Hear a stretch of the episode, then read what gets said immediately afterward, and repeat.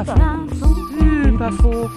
Hyperfokus. Hyperfokus. Hyperfokus.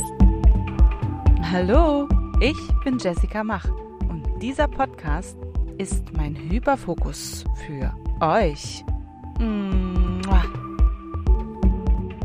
Durchquert mit mir im Raumschiff FOMO meinen Mikrokosmos. Immer auf der Suche nach dem verlorenen Flow entfliehe ich meiner postberlinalen Depression und versuche endlich auf einem neuen Planeten zu landen. Ich kollidiere voller Absicht mit bekannten und unbekannten Flugobjekten und lasse mich fröhlich in schwarze Löcher saugen. Wer will noch mal? Wer hat noch nicht? Nächste Runde rückwärts.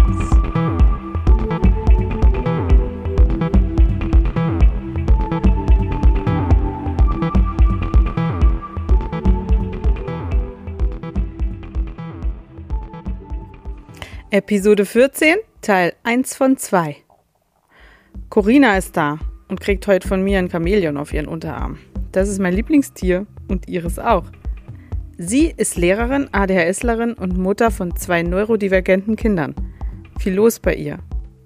Als sie beim letzten Mal bei mir war, da wusste ich noch nichts von meiner ADHS und sie selbst war auch recht frisch diagnostiziert. Wie bei mir kamen bei Corinna danach einige Steine ins Rollen und mit all dem neu erlangten Wissen über sich selbst und den endlich bestätigten Vermutungen aus dem Inneren war der Weg freier denn je. Ich habe Corinas Instagram-Account und ihren Podcast Kapierfehler mitten in meinem Hyperfokus ADHS direkt nach meiner Diagnose gefunden. Und gecheckt, dass ich die ja kenne. Als sie mich später für ihr Chamäleon angeschrieben hat, musste ich sie gleich fragen, ob wir diesmal über alles reden und ich aufnehmen darf. Treffen sich zwei Chamäleons, die ihre jahrelange Tarnung satt hatten und endlich das volle Spektrum ihrer Farbenpracht nutzen. Die Maschine läuft und wir versuchen den roten Faden unserer jeweiligen eigenen Schulzeiten vom E-Klecks in der ersten Klasse bis hin zur Berufsschule und der Uni zu verfolgen. Wir sprechen über unsere Zeugnisse in der Grundschule und welch ungeahnte Macht die schon hatten. Wir stellen fest, dass unser Hard Knock Life als Teenager wohl doch nicht nur Pubertät war. Was haben wir wirklich gelernt in der Schule neben all dem Stoff? Und welche nicht unerhebliche Rolle hat unsere ADHS gespielt, die im Verborgenen ja schon immer da war? Warum haben wir uns für die Berufe entschieden, die wir heute haben? Corina ist wie ich ein Hans Dampf in allen Gassen und hat neben ihrer zeitintensiven Lehrerinnenberufung und dem turbulenten Familienalltag immer ein Projekt in der Pipeline. Ihr Baby Kapierfehler bringt ganz neue und ungeahnte Herausforderungen mit sich und versorgt sie gleichzeitig zuverlässig mit einer höchst guten Dosis Dopamin. Was hat Corina vor? Wird sie eine Revolution heraufbeschwören? Sind die ollen Hausaufgaben doch überbewertet? Wie viele Zeitungen musste man früher austragen, um sich eine einzige Markenjeans leisten zu können? Und warum konnte ich sowas niemals ausrechnen? Corinas SchülerInnen sind echte Glückspilze. Corina und auch Steffi aus Folge 11 wären damals definitiv meine Lieblingslehrerinnen gewesen.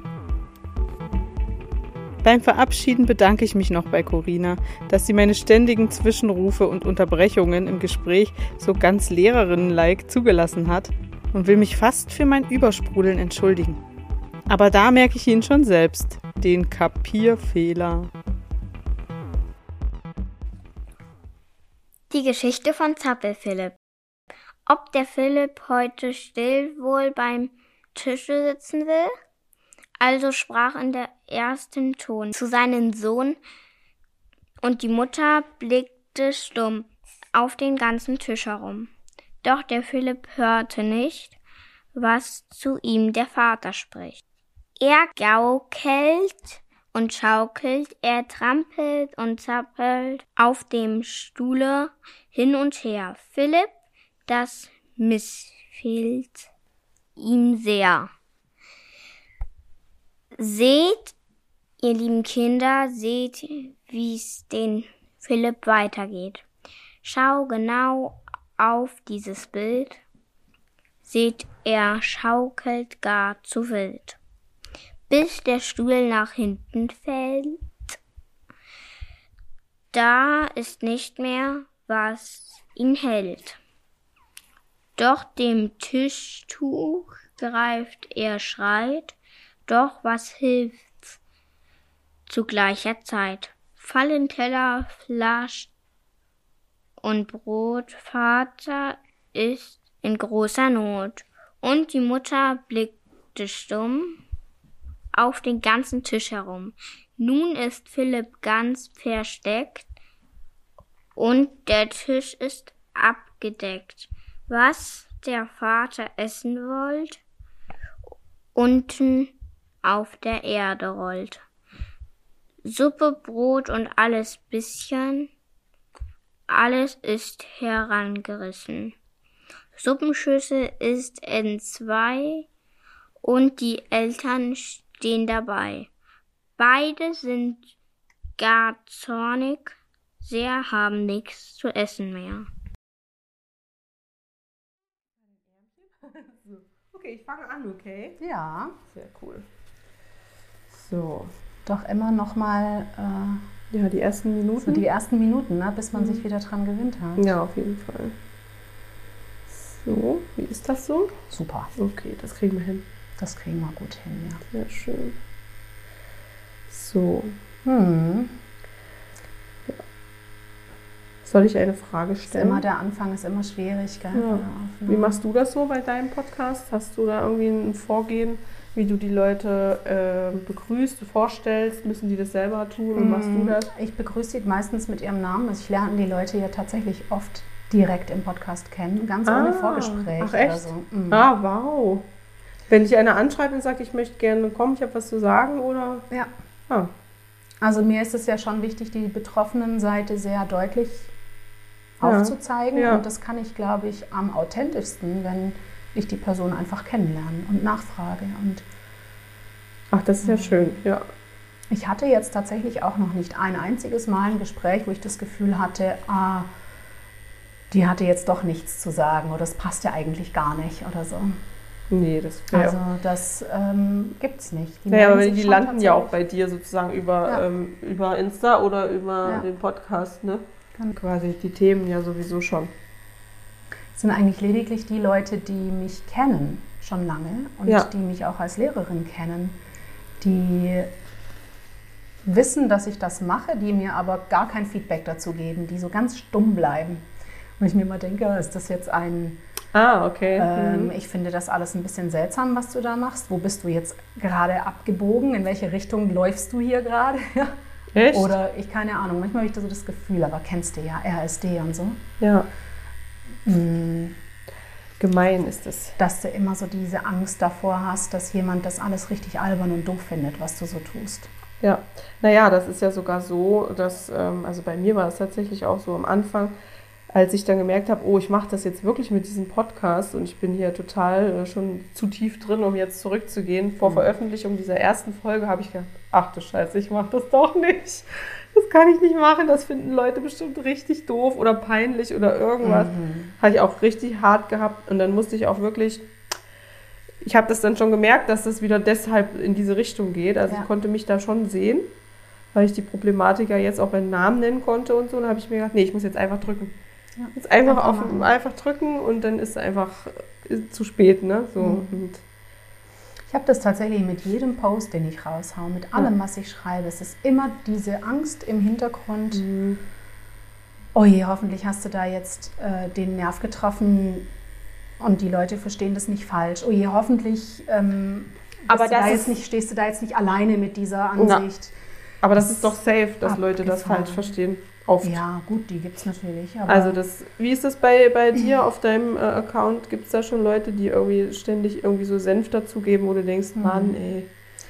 Ich hatte ganz am Anfang eine, die war Lehrerin oder ist Lehrerin, eine ganz junge Frau, die ähm, fing an, an meinen Formulierungen rum zu kritisieren, weil ich gegendert habe oder Ja. weil ich gender und Ja. weil ich ganz oft von weiblich gelesenen Personen, männlich gelesenen Personen spreche, Ja, okay.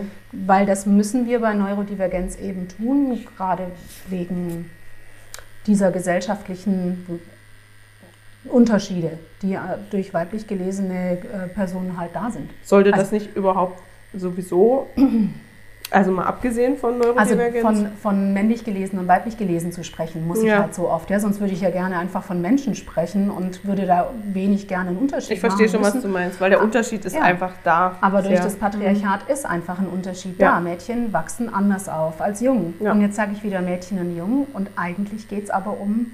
Menschen, die als Mädchen groß geworden sind. Genau, genau. Ähm, und ich weiß, dass mir auch ganz viele solcher Menschen folgen. Ich habe Ja. mit denen auch schon Podcast-Folgen gemacht. Naja, auf jeden Fall, diese Frau hat dann immer hinterfragt, ob das nicht albern ist. Und Albern. Aber das Albern. ist ja dann schon total äh, ohne Basis, wenn jemand sagt, das Ja. ist albern. Hat ja keiner, also die hat sich ja dann null beschäftigt. Mm, sie ist Biolehrerin, Ja. kam mir dann immer mit dem biologischen Geschlecht und mit all diesen Dingen. Und selbst da Oh habe ich dann Kontra Gott. gegeben, habe Ja. noch gesagt, Entschuldigung, aber gerade wenn wir das biologisch betrachten, ähm, müssen wir doch sehen, dass es da eben nicht ein klassisch männlich und ein klassisch weiblich gibt. Es Mhm. Ja. kommen, ähm, ich glaube, 5 Prozent aller Kinder kommen mit einem nicht eindeutigen Geschlecht auf die Welt. Sie werden halt dann trotzdem irgendwie einsortiert oder umoperiert oder was auch immer, aber darüber sprechen wir nicht. Das, ähm, da, das wird wegignoriert. ja, außerdem kannst du ja das gar nicht ähm, abgetrennt betrachten. Das geht ja gar nicht, ne? weil ähm, diese Identitäten sind ja einfach eben sehr davon abhängig, wie Mhm. man sozialisiert ist. Mhm. Also Ja, absolut. äh, entsteht ja erst, ne? Die Definition ist ja erst entstanden am Ende, was wie ähm, männlich Genau. oder weiblich ist, abgesehen von rein hormonell bedingten ähm, Eigenschaften, die man halt vielleicht mit sich bringt, so, ne? weil man Darüber habe ich dann auch, dann habe ich auch, also anfangs habe ich wirklich gemerkt, ich gehe in diese Diskussionen rein ja, ähm, und irgendwann habe ich sie blockiert. mhm. Weil ich gedacht habe, ich brauche das nicht. Also erstens möchte ich mich damit nicht auseinandersetzen. Ja. Ich möchte auch nicht so viel Zeit investieren ins Richtigstellen. was du aber gerne machen, was ich möchte, Ja, weil genau. ich, es ist mein Kanal Ja, und ich richtig. finde einfach wichtig, dass ich Kommentare nicht stehen lasse, wenn, wenn sie mir nicht passen. Also möchte ich dagegen halten, aber ich möchte die Zeit auch nicht investieren und jedes Mal dann mehrere Kommentare dazuschreiben. aber da würde Und, dir jeder, der ne, die Personen, die halt äh, schon lange, sag ich mal, in dem Business sind, das Influencer, Content Creator und wie sie Mhm. alle heißen, sind, das kaufst du halt mit, ne? Das ist Ja. halt so. Und damit muss man sich irgendwie, man muss sich für sich wahrscheinlich einfach ein, ein kleines Konzept überlegen, wie man damit verfahren will. Aber ich, Genau. das ist ja auch wichtig, das er, erzeugt ja auch Diskussionen in den Kommentarspalten, Hm. wo einfach ja deine, ähm, also die Leute, die jetzt nicht so drauf sind, dann einfach deinen Job übernehmen und sagen, ey, Moment Ja. mal, aber sie hat das und das gesagt und so und so erklärt. Also die moderieren das ja richtig Ja. für dich. Das Ja. ist natürlich schön, wenn man dann schon ein bisschen fortgeschrittener ist. Bei dir geht es ja jetzt mittlerweile auch schon richtig zur Sache. Es gibt Mhm. ja viele Kommentare, Leute Viele, beteiligen sich. Und ich glaube, dann ist es ja irgendwann so ein Eigen, ähm, so ein Eigenleben und du musst gar nicht mehr so viel ähm, mitmachen, ne? sondern du Mhm. gibst ja was vor. Du hast ja im Prinzip schon gestartet. Ne? Du hast, du, du hast äh, gesagt, okay, wie sind eure Erfahrungen, wie seht ihr das? Du willst das ja auch, ne? Das Ja. sollen ja sich alle austauschen. Ja. Aber in dem Moment bist du ja eigentlich raus. Ne? Normalerweise musst du sagen, so, so ist mein Standpunkt, das habe ich erlebt und jetzt seid ihr dran. Mhm. Und wenn dich da einer irgendwie persönlich angreifen will, müsstest du natürlich alles theoretisch äh, in der Lage sein zu sagen, okay, äh, da gehe ich jetzt einfach nicht drauf ein. Ich lasse die sich jetzt mal hier ein bisschen kloppen, wenn sie das wollen. Ne? Mhm. Und dann wird sich die Sache schon erledigen von selbst. Ja. Ich habe schon das Gefühl, manchmal noch so diese schützende Hand über diese Kinder legen zu müssen, denn die Ja. sind die einzigen, die nicht beteiligt sind. Es Nee, genau. unterhalten sich auf meinem Kanal Eltern, Mhm. Lehrkräfte, Betroffene, aber erwachsene Betroffene. Ja. Und ja, das stimmt. es natürlich. fehlt immer Mhm. die Kinderperspektive. Ja, das ist Und richtig. manchmal habe ich das Gefühl, dann sitzen da wieder die Erwachsenen, die alle immer meinen, sie wissen es besser. Mhm. Und wir vergessen dabei einfach, dass wir über Kinder sprechen Ja, das und dass stimmt. die nie beteiligt sind an keiner Entscheidung, an keiner, ähm, ja, ich glaube, Entscheidung trifft es eigentlich am meisten, Ja. an keiner Entscheidung. Ja, Und dass das eigentlich nicht geht.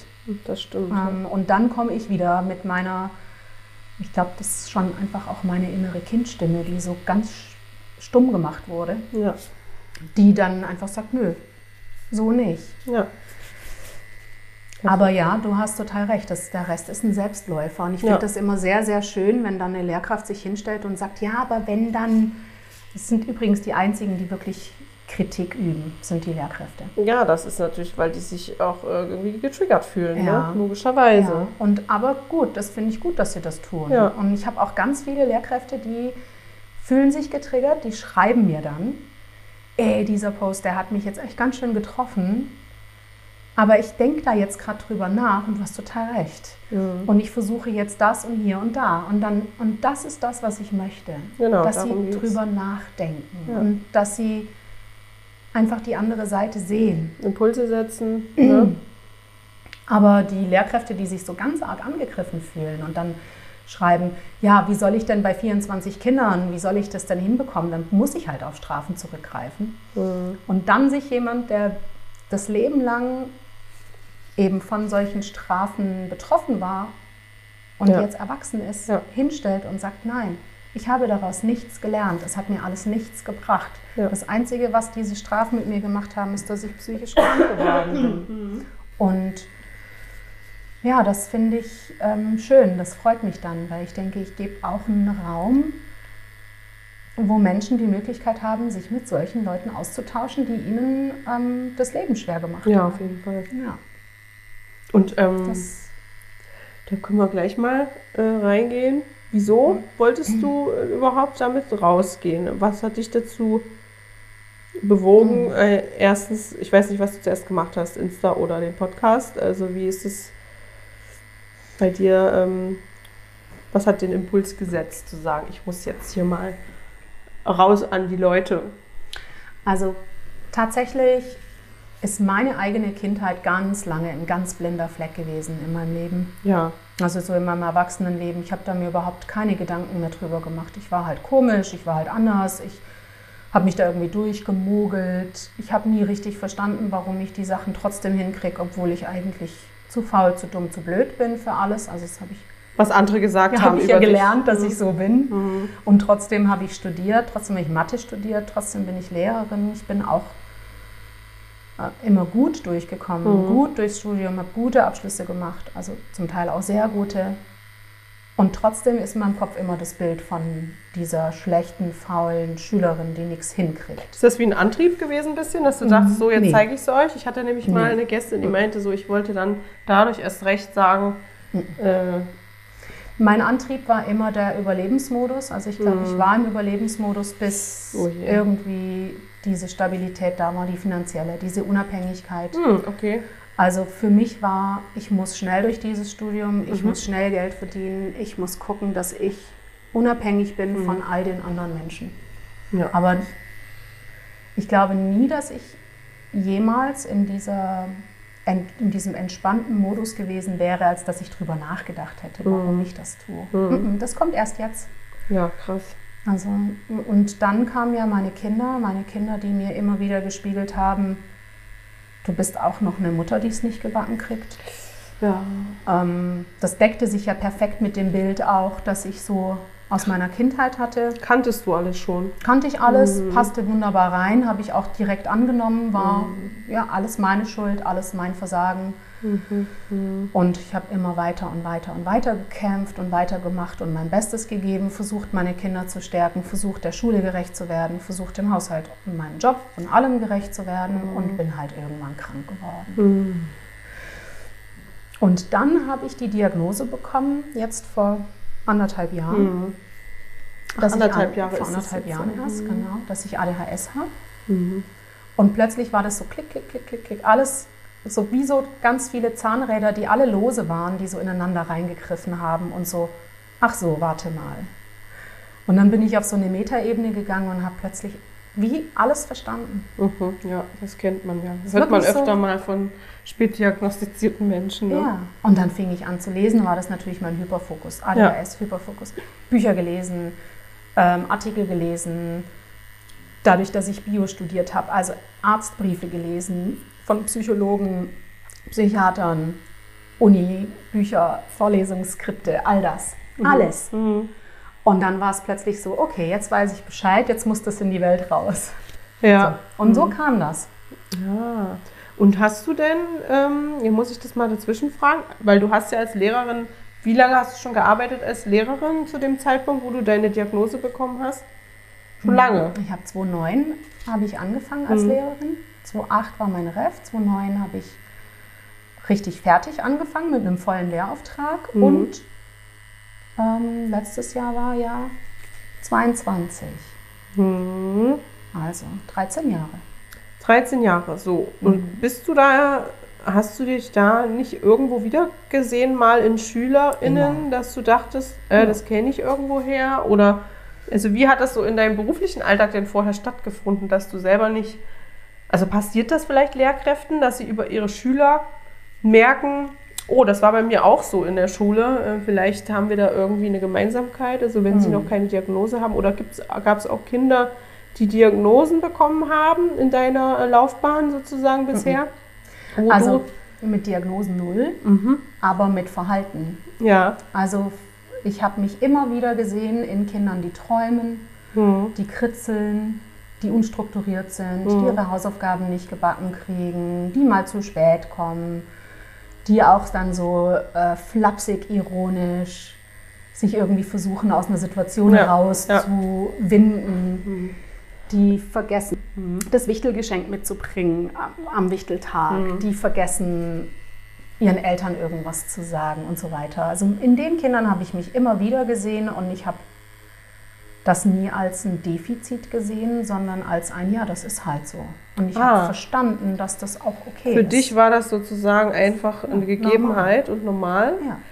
Ähm, und du hast da jetzt als, als Lehrkraft auch nicht das Gefühl gehabt, da muss man irgendwie Nö, was tun oder helfen gar oder nichts so. tun. Findest du das im Nachhinein als äh, eher eine negative Einstellung, weil du dachtest, die müssen da irgendwie durch? War das so? Nee, weil du selber durch nicht musstest? durch, ganz im Gegenteil. Naja, jetzt siehst du das so, aber dachtest du das früher? Also wie war, wo du noch nicht wusstest, was da alles so dahinter steckte und wahrscheinlich kanntest du. Also was weiß man denn als Lehrkraft über Neurodivergenz Gar oder nichts. ADHS?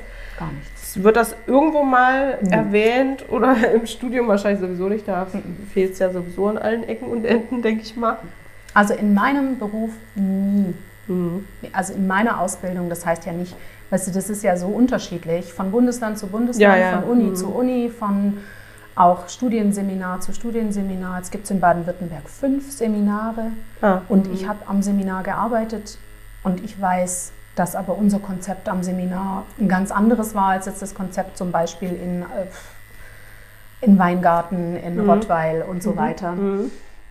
Deswegen wird bestimmt an den unterschiedlichsten Seminaren auch unterschiedlich viel zum Thema Neurodivergenz stattfinden. Also gehört hat das sicher dann jeder schon mal, Hm, dass es nicht. so Kinder gibt? Ach, ADHS du ja, man kannte schon, Okay. dass man weiß, man wusste, es gibt autistische Kinder und es gibt ADHS-Kinder, aber das wusste ich natürlich nur aus meinem Alltag, nicht Ja. aus, meinem, aus meiner Berufsausbildung.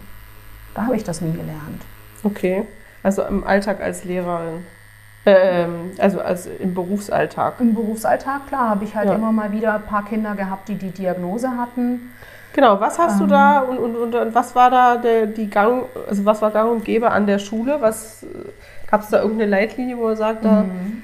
Ich war halt an einer tollen Schule, das muss ich jetzt dazu sagen. Okay. ne? Ich war an einer Schule, wo das Leitbild war, wir sind alle so, wie wir sind. hm, Und äh, beide meiner Schulleiter, also der Schulleiter, der mich damals zu sich geholt hat, der äh, eben mir versucht hat zu erklären, dass es nicht das Fachliche ist, weshalb er mich an der Schule haben möchte, sondern Ah. weil ich eben Jugendarbeit gemacht habe und weil die Art, wie ich mit ihm spreche und wie ich so vom Typ Mensch her bin, Ah. die passt zu ihm. Die, Er möchte mich super gerne da haben. aha. Oh, Und das fand ich toll, Ja, weil ich ich. das Gefühl hatte, ihm ist das eben wichtiger als Ja. dieses Fachliche und Ja. die Noten. Ich weiß jetzt nicht, ob das stimmt oder ob er das nur gesagt hat, aber ich glaube schon, das stimmt, weil Mhm. er war einfach so von der Art her. Das, Ja. Es gab keine Problemkinder. Mhm. Und wir hatten einen unfassbar hohen Anteil an Migrationskindern. Mhm. Und ich möchte auf gar keinen Fall das Bild vermitteln, dass jetzt ähm, Kinder mit Migrationshintergrund Problemkinder sind. Null. Aber wir haben natürlich schon eine ganz andere Art Elternhaus. ja klar, die bringen Weil- einfach was mit, nochmal was Besonderes, ne? Entweder sind sie geflüchtet und haben irgendwelche nicht verarbeiteten Traumata Traumata in den Familien durch diese Kriegserfahrungen, die sie Mhm. gemacht haben, durch die Erfahrungen auf, ihrem, auf ihren Fluchtwegen. Mhm. Aber sie haben eben auch oft ein Elternhaus gehabt, wo die Eltern kein Deutsch sprachen Mhm.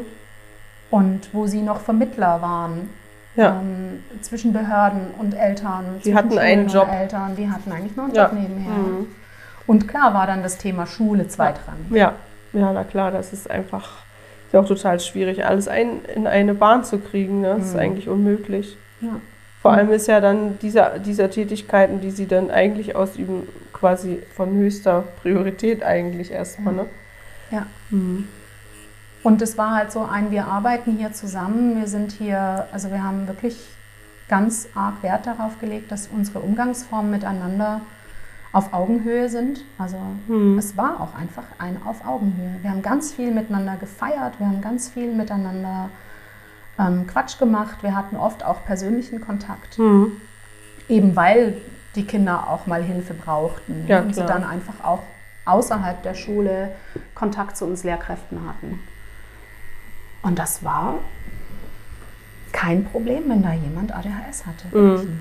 Ich glaube, viele wurden übersehen, weil Ja, sie halt Mhm. nicht die Schwierigkeiten hatten wie Ja. jetzt vielleicht andere und dadurch nicht. Oder weil sie weiblich gelesene Personen Ja, genau. Das, diese sehr stillen, weiblich gelesenen, bei denen es halt irgendwie läuft. Da haben wir, glaube ich, nicht gesehen, was das Problem ist. Kann ich mir vorstellen. Ja, also bei dir war es dann quasi so, ähm, als du dann deine Diagnose hattest, hast du natürlich alles nochmal aufgerollt wahrscheinlich. Ähm, von jetzt bis nach ganz am Anfang, soweit Ja. du dich erinnern konntest. Und hast dich gefragt, wo habe ich denn das selbst Boah. das erste Mal vielleicht äh, hätte merken, also nicht hätte merken können, aber ne, also die, die Sachen, die es halt mit sich bringt oder die Symptome oder äh, die Schwierigkeiten, die man halt vielleicht hatte. Oder, oder das, was du meintest, wo man gemerkt hat, man ist irgendwie anders, aber man weiß nicht genau, was es ist. Manche denken ja auch, die anderen sind anders. Ne? Das ist ja auch Ja. nochmal eine Perspektivfrage, wie man sich einordnet. Ähm, Ich war immer anders. Du warst anders als die anderen, ja. Ich habe ganz oft die anderen nicht verstanden. Also ich habe immer, ich habe, ich wollte gerne anders sein. Ich fand das gut, Ja. mir hat das gefallen. Das ist ja eben auch nochmal eine Charakterfrage wahrscheinlich, ne, wie man äh, damit umgeht, ob man eigentlich der Gruppe gern zugehörig wäre oder ob man sagt, nö, ich finde das schon gut, dass alle sagen, äh, guck mal hier die und so, ne? Das äh, kann ja auch nochmal ein Unterschied sein. Aber ähm, dieses äh, diese Perspektive zu haben, ja, die anderen machen alles anders als ich oder denk, merken die gerade nicht, ähm, dass es hier zu laut ist oder dass es hier komisch riecht oder solche Sachen ne, und sie sagen irgendwie nichts und man fühlt, denkt dann immer so, hä, bin ich hier die Einzige, die das irgendwie mitkriegt? Ne? Solche, solche Mhm. Kleinigkeiten und bis auf dann, keine Ahnung, was man halt so, was man halt so macht. So dieses ähm, Spielen miteinander. Ja, zum Beispiel. Ne? Mhm. Ähm, oder, oder dass man, das ist ja auch ganz oft so, dass wenn man zu Hause in der eigenen Familie sind ja auch öfter mal mehr Menschen, sage ich mal, neurodivergent. Einfach aus Mhm. genetischen Gründen ist das halt irgendwie so. Mhm. Und ähm, da gibt es oft Sachen, die die Leute tun, ähm, wo man denkt, das ist normal. Also ich, mir fällt jetzt kein Beispiel ein, ohne dass ich jetzt irgendwen aus meiner Familie beschreiben muss, was ich natürlich nicht will. Aber es gibt so Dinge, wo man sich selber, ähm, wo man, man guckt ja auch immer andere an, um zu gucken, ähm, ob man selbst irgendwie, ja, komisch ist oder irgendwas richtig macht. Und wenn man sieht, Mutter oder Vater machen das auch, dann denkt man, ja, das passt Ist schon. schon normal. Genau, und dann kommt man irgendwann in so andere äh, Gruppen rein, wie eine Schule oder auch vielleicht schon im Kindergarten und merkt, andere machen das nicht oder andere reden anders miteinander oder andere sind irgendwie, Ja, das wollte ich jetzt gerade fragen, ob Ja. das bei euch auch so war, ja, dass ihr verhältnismäßig viel Stress zu Hause hattet, weil Ja. so diese Emotionen überall so hochkochen. Also weil das war bei uns definitiv so ein Punkt, wo ich gemerkt habe, das läuft in anderen Familien ganz anders. Da ist es ruhiger, da sind die Leute so gesetzter, da kann man anders über Themen sprechen und bei Ja. uns kocht das immer alles sofort hoch. ist das, weißt du jetzt die, die, die frühere Familie? Die also frühere meine, Familie. Meine, mein, Mhm, genau. genau die, die, in der ich groß geworden bin als Kind. Ja. Ja, das ist schwierig, weil ich glaube bei uns, also ich habe das immer so wahrgenommen, dass bei uns sehr unterschiedliche Persönlichkeiten einfach ähm, da sind. Ne? Mhm. Also jeder von uns, der ähm, also in unserer Familie lebt oder mit denen ich aufgewachsen bin, war sehr äh, speziell und hatte sehr ähm, klar zu, zuzuordnende Attribute für sich. Also das war für mich eher so ein, okay, bei dem muss man so sprechen, da muss man da irgendwie gucken, da muss man, der mag das und das oder die, die ist äh, da und da empfindlich oder so, ne? Also das war schon so ein bisschen so, dass man Hm. äh, das für sich abgespeichert hatte und so dann halt sich so ein bisschen durchgeslankt hat, hat so irgendwie, ne? Und äh, sich selber hat man da, glaube ich, ähm, oft vielleicht dann nicht so. Ähm, also da hatte man schon genug mit zu tun, sage ich jetzt mal, ne? Das mit den anderen zu gucken, dass es halt irgendwie keine Konflikte gibt oder Ja. seinen Platz zu suchen. Nun bin ich auch ein Sandwich-Kind und das kann auch noch eine Rolle spielen, dass man da halt auch immer guckt, okay, wer ist hinter mir, wer ist vor mir irgendwie so, ne? Das, ähm, und die Persönlichkeit, einfach der Charakter, der sich ja dann doch irgendwie schon abzeichnet. Ne? Was bin ich denn für ein Typ? So, ne? wie, wie, wie, wie sehe ich mich denn selber? Ähm, auch als Kind schon. Ne? Also ich war, ich hatte viele Sachen jetzt rückblickend, wenn ich jetzt so auf positive äh, Dinge gucke, die, ähm, die ich wirklich für mich nutzen konnte. Zum Beispiel war ich halt fast immer bei Spielen, egal ob also mit einer, an, einem anderen Kind oder mehreren, war ich immer die, die gesagt hat, was wir spielen. Und ich hatte immer zuerst eine coole Idee und alle fanden das dann auch cool und wollten Mhm. mitmachen. Also ich war immer so, ich konnte andere immer begeistern, schnell.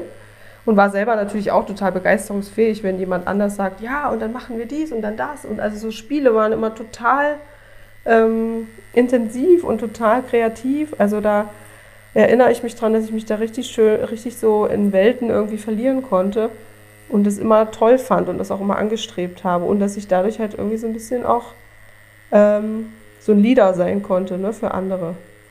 Ich war immer so die Spieleleiter. Ja, cool. Nee, das gab es bei mir jetzt nicht so. Ja, aber das. So äh, war es jetzt eher bei meinen Geschwistern, dass die Ah. so ihre Freundschaften hatten. Also so war mein Eindruck, ja, dass die so das ausleben durften in den Mhm. Freundschaften. Und bei mir gab es irgendwie dann vielleicht, ja, vielleicht weil ich halt schon zu Hause so ein bisschen die Rolle dieser Ersatzmutti hatte, die ich ja gehasst habe, aber Ja. die ich halt hatte, okay. dass Mhm. ähm, ich dann halt eher so die Uncoole war. Die Warst du die so Älteste, ja? Nee, ich bin auch Sandwich. Also ich bin Trotzdem, tatsächlich mhm. die zweite. Mhm. Ähm, und die unter mir, die beiden sind ja Zwillinge. Das heißt, Ah ja, ja. ja, sehen mich einfach auch als das zweite von drei in Ja, Anführungszeichen. sehe ich schon. Ja, also wie bei dir. Mhm. Aber es finde ich mega interessant, was du sagst mit Ja. diesem äh, jede Person zu Hause lesen müssen, um zu Ja. Wie muss ich mich jetzt verhalten, Ja. damit bestimmte Dinge nicht passieren. Das Ja, oder passieren, ne? Es Das kann auch- so meinen Alltag. Es irgendwie. könnte so, ja, das könnte so ein bisschen ähm, ein anderer auslegen als vielleicht auch ein bisschen manipulativ manchmal. Ja. Ne? Aber das ist ja auch irgendwie logisch, weil man entwickelt ja auch Taktiken. Ne? Wenn man einfach merkt, okay, das war beim letzten Mal irgendwie blöd. Wenn ich jetzt irgendwas will oder was fragen möchte oder so, dann muss ich da irgendwie anders rangehen. Also das könnte natürlich auch hilfreich sein, äh, in dem Fall, also die ADHS zu sagen, ähm, man geht da mit kreativen Techniken irgendwie ran, um sich irgendwie durch seinen Alltag zu, zu ähm, bewegen. Ne? Und äh, wenn ich jetzt über diese Diagnose nachdenke, also ich habe, als ich die Diagnose bekommen habe, auch nochmal Schulzeugnisse und so angeguckt Hm. und mich versucht so an meine äh, Grundschulzeit zu erinnern. Ich glaube, ich hatte großes Glück mit meiner Klassenlehrerin, Frau Reh. Hallo, Frau Reh, falls du das hörst. ich denke oft an dich. Das war so eine, die war auch, wenn man die mal beim Einkaufen getroffen hat oder die, die Eltern, die haben sich immer erkundigt. Ne, na, wie geht's denn? Auch später, als ich auf weiter weiterführenden Schule war, immer so, und was macht Jessica so? Ähm, malt sie noch so gern oder ist sie immer noch ne, so und so? Also das finde ich total gut, weil das, äh, also das habe ich total, ähm, wusste ich in dem Moment natürlich nicht, dass es nicht normal ist oder dass man das halt nicht erwarten kann von Lehrer, Mhm. also LehrerInnen so, aber das war bei ihr auf jeden Fall so und ähm, die hat auch, ja, ich glaube, die hat da auch vieles richtig gemacht und meine Zeugnisse ähm, sind tatsächlich von ihr ja geschrieben worden, glaube ich. Mhm.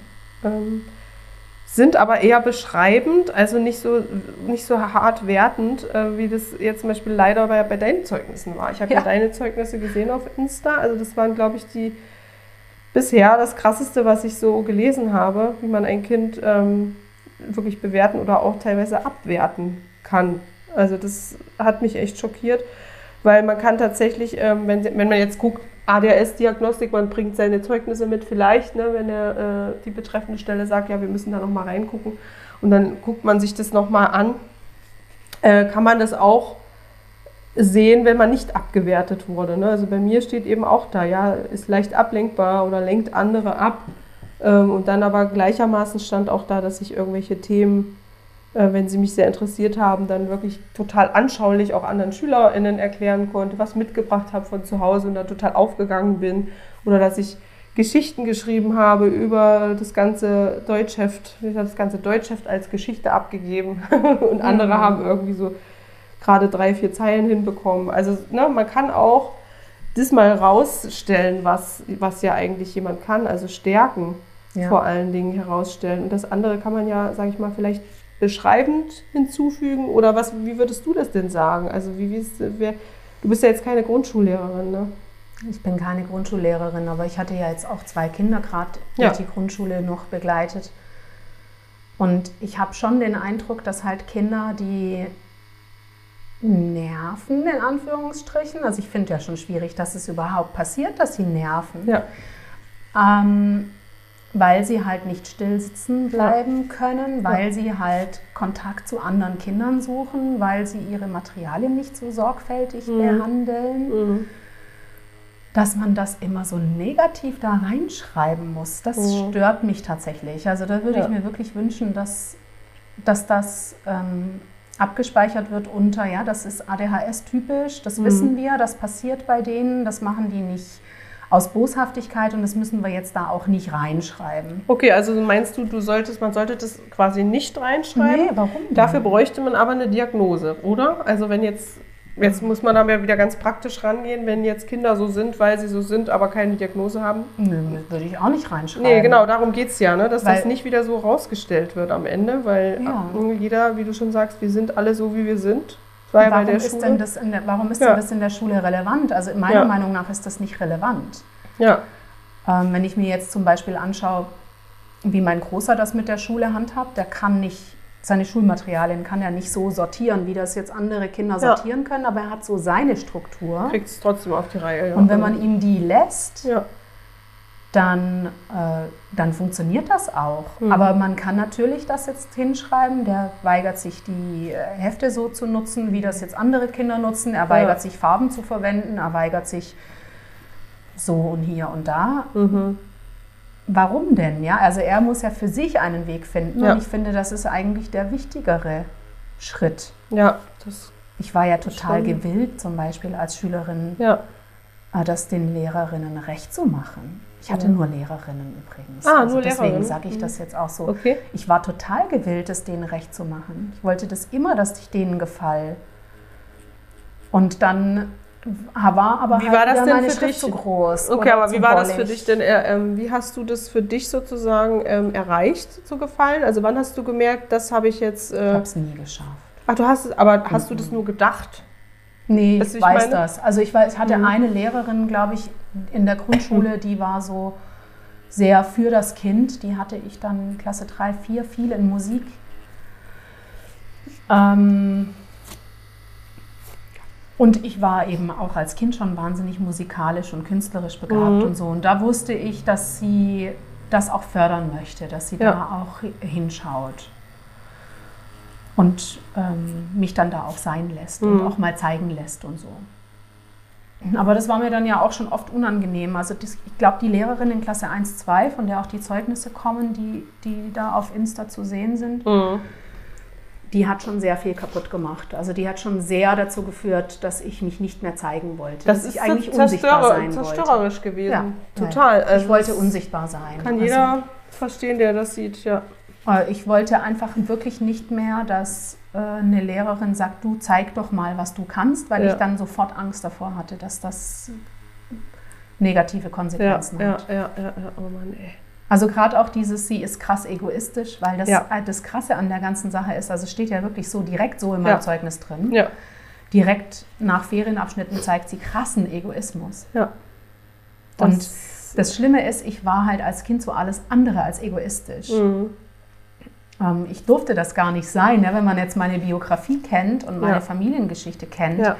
dann weiß man, dass dieser Begriff so das Letzte ist, was äh, zu mir passte. Ja, okay. Mhm. Und das hat mich aber dann trotzdem so verletzt, das zu lesen, dass ich gedacht habe, okay, jetzt muss ich mich ganz zurückstellen, damit mir nie wieder Egoismus vorgeworfen wird. Und das war so der Moment, an dem ich nicht mehr zeigen wollte, was ich kann, was ich habe, was Ja. ich mache.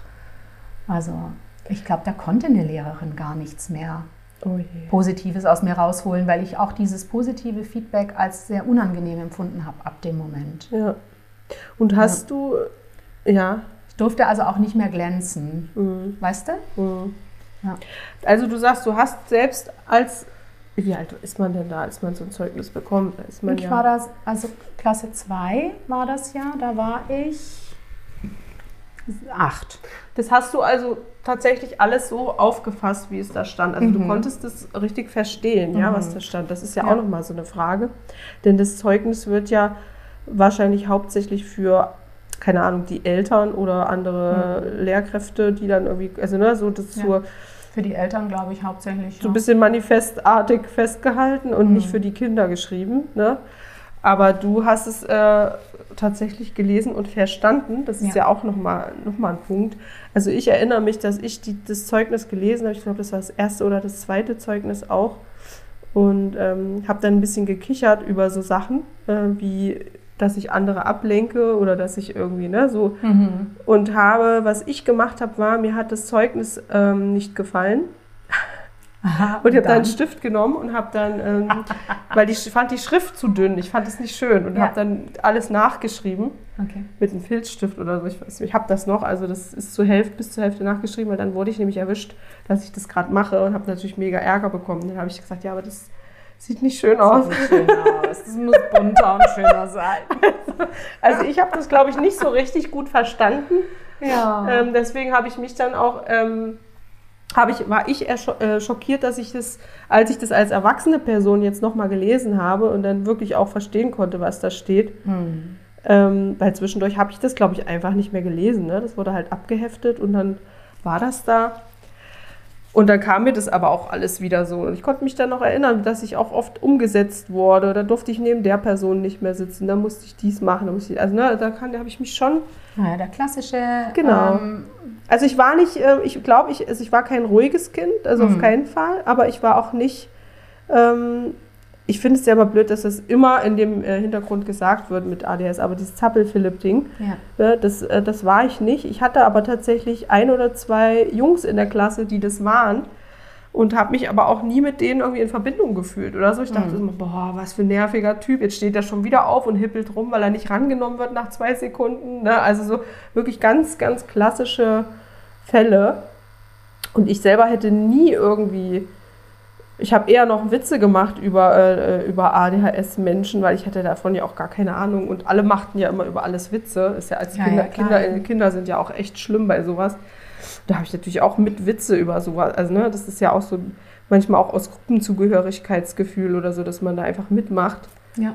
Aber ich selber habe äh, da nie gedacht, dass ich da irgendwie rein, reinfalle. Und im Nachhinein ist es so crystal clear, ne? Mhm. Krass, gell? Das ist unglaublich. Also das ist wie, dir erzählt einer was komplett Neues über dich, was du nicht wusstest. Das muss man sich mal überlegen. Also das für, für jemand, der jetzt nicht in der Situation ist, stellt euch mal vor, jemand kommt und sagt, ja übrigens, ne, du hast schon seit tausend Jahren das und das. Und denkst du so, hä? Quatsch. Also ne, ich meine, ich bin jetzt fast 40 und ich lebe ja damit schon so lange. Also und ich weiß einfach nichts davon gefühlt und eigentlich wusste ich es ja doch, aber es war nicht benannt, ne, sozusagen. Es, wurde nicht, es wurde nicht benannt und niemand hat es erklärt oder.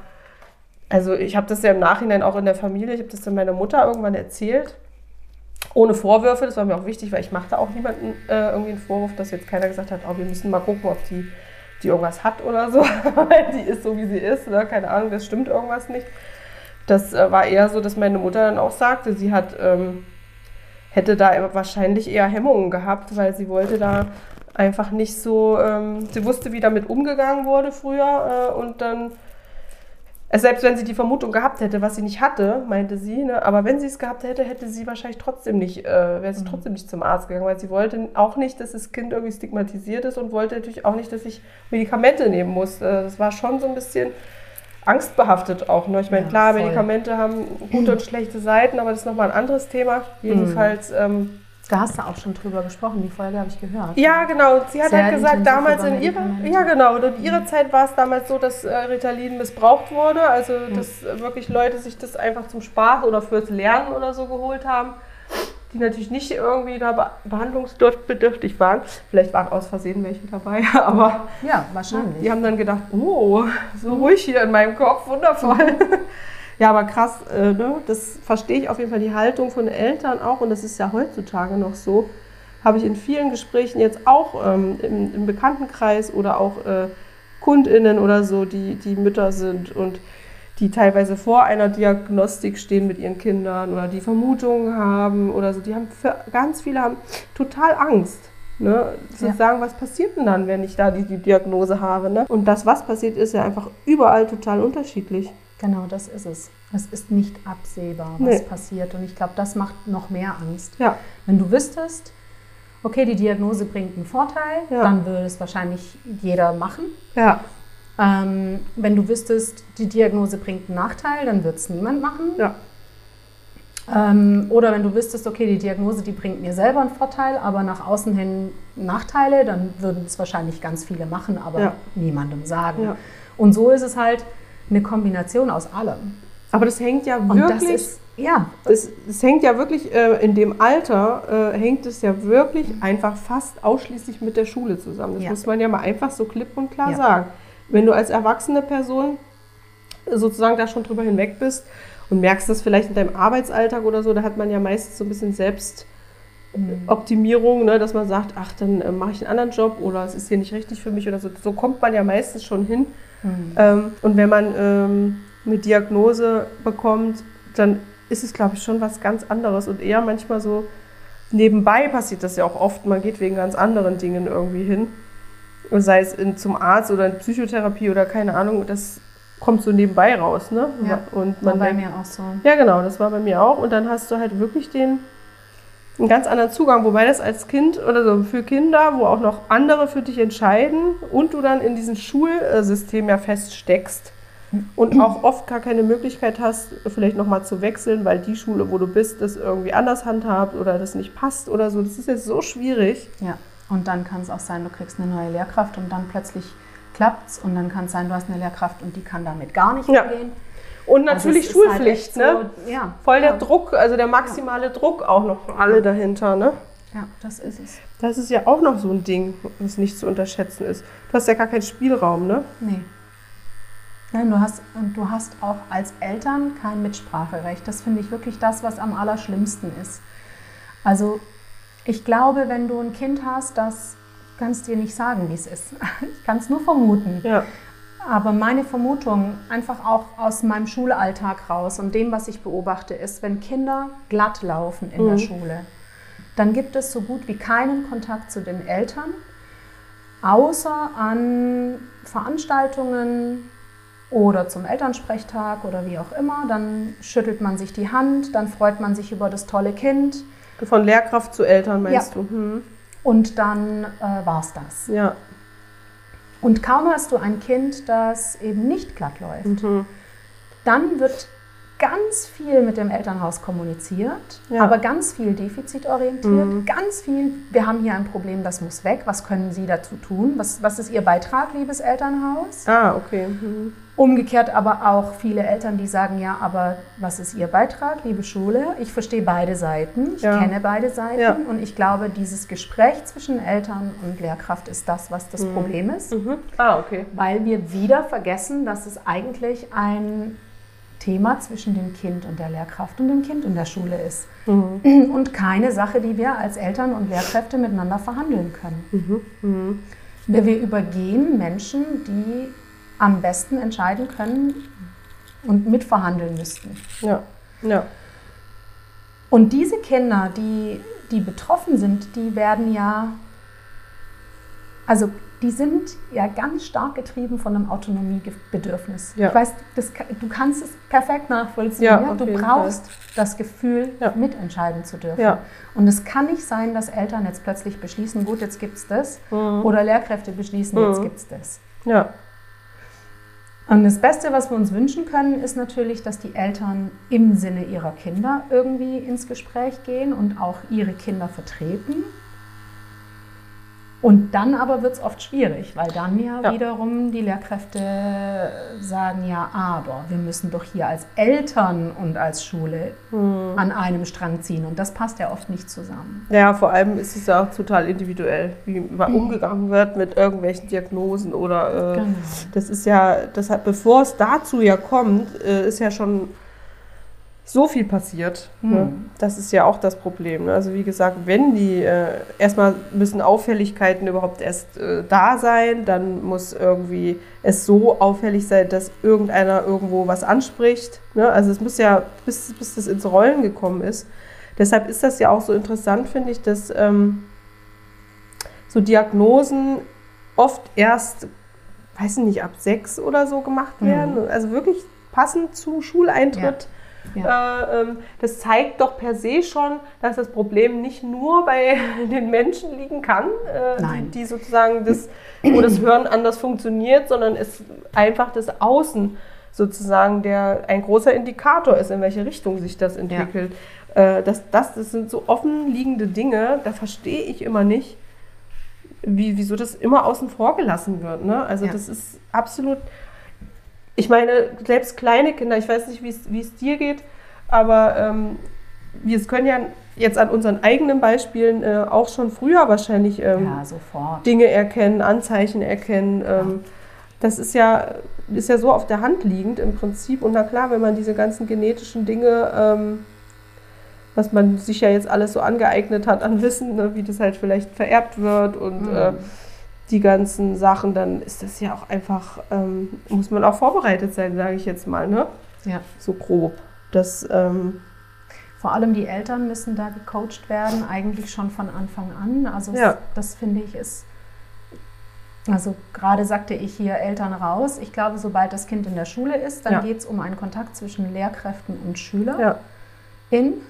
ja, Also äh, da muss wirklich mit den Kindern gearbeitet werden. Da muss ganz intensiv geschaut werden, was geht, was geht nicht, Ja. welche Sonderregelungen finden wir. Meiner Meinung nach hat es nichts ausschließlich mit einem Nachteilsausgleich Ja. zu tun, sondern einfach mit dem Fakt, dass ja, das offensichtlich nicht gut klarkommt. Mm, Und ich muss überlegen, was kann ich jetzt als Schule tun, damit das Kind klarkommt Mhm. und wie viel davon kann ich von dem Kind verlangen, was geht. ja, Und aber eigentlich braucht es vor der Schule ein ganz aufklärendes Gespräch zwischen Elternhaus und zum Beispiel Jugendamt oder den Ärzten oder wem auch immer. Irgendjemand, der den Eltern beibringt. ja.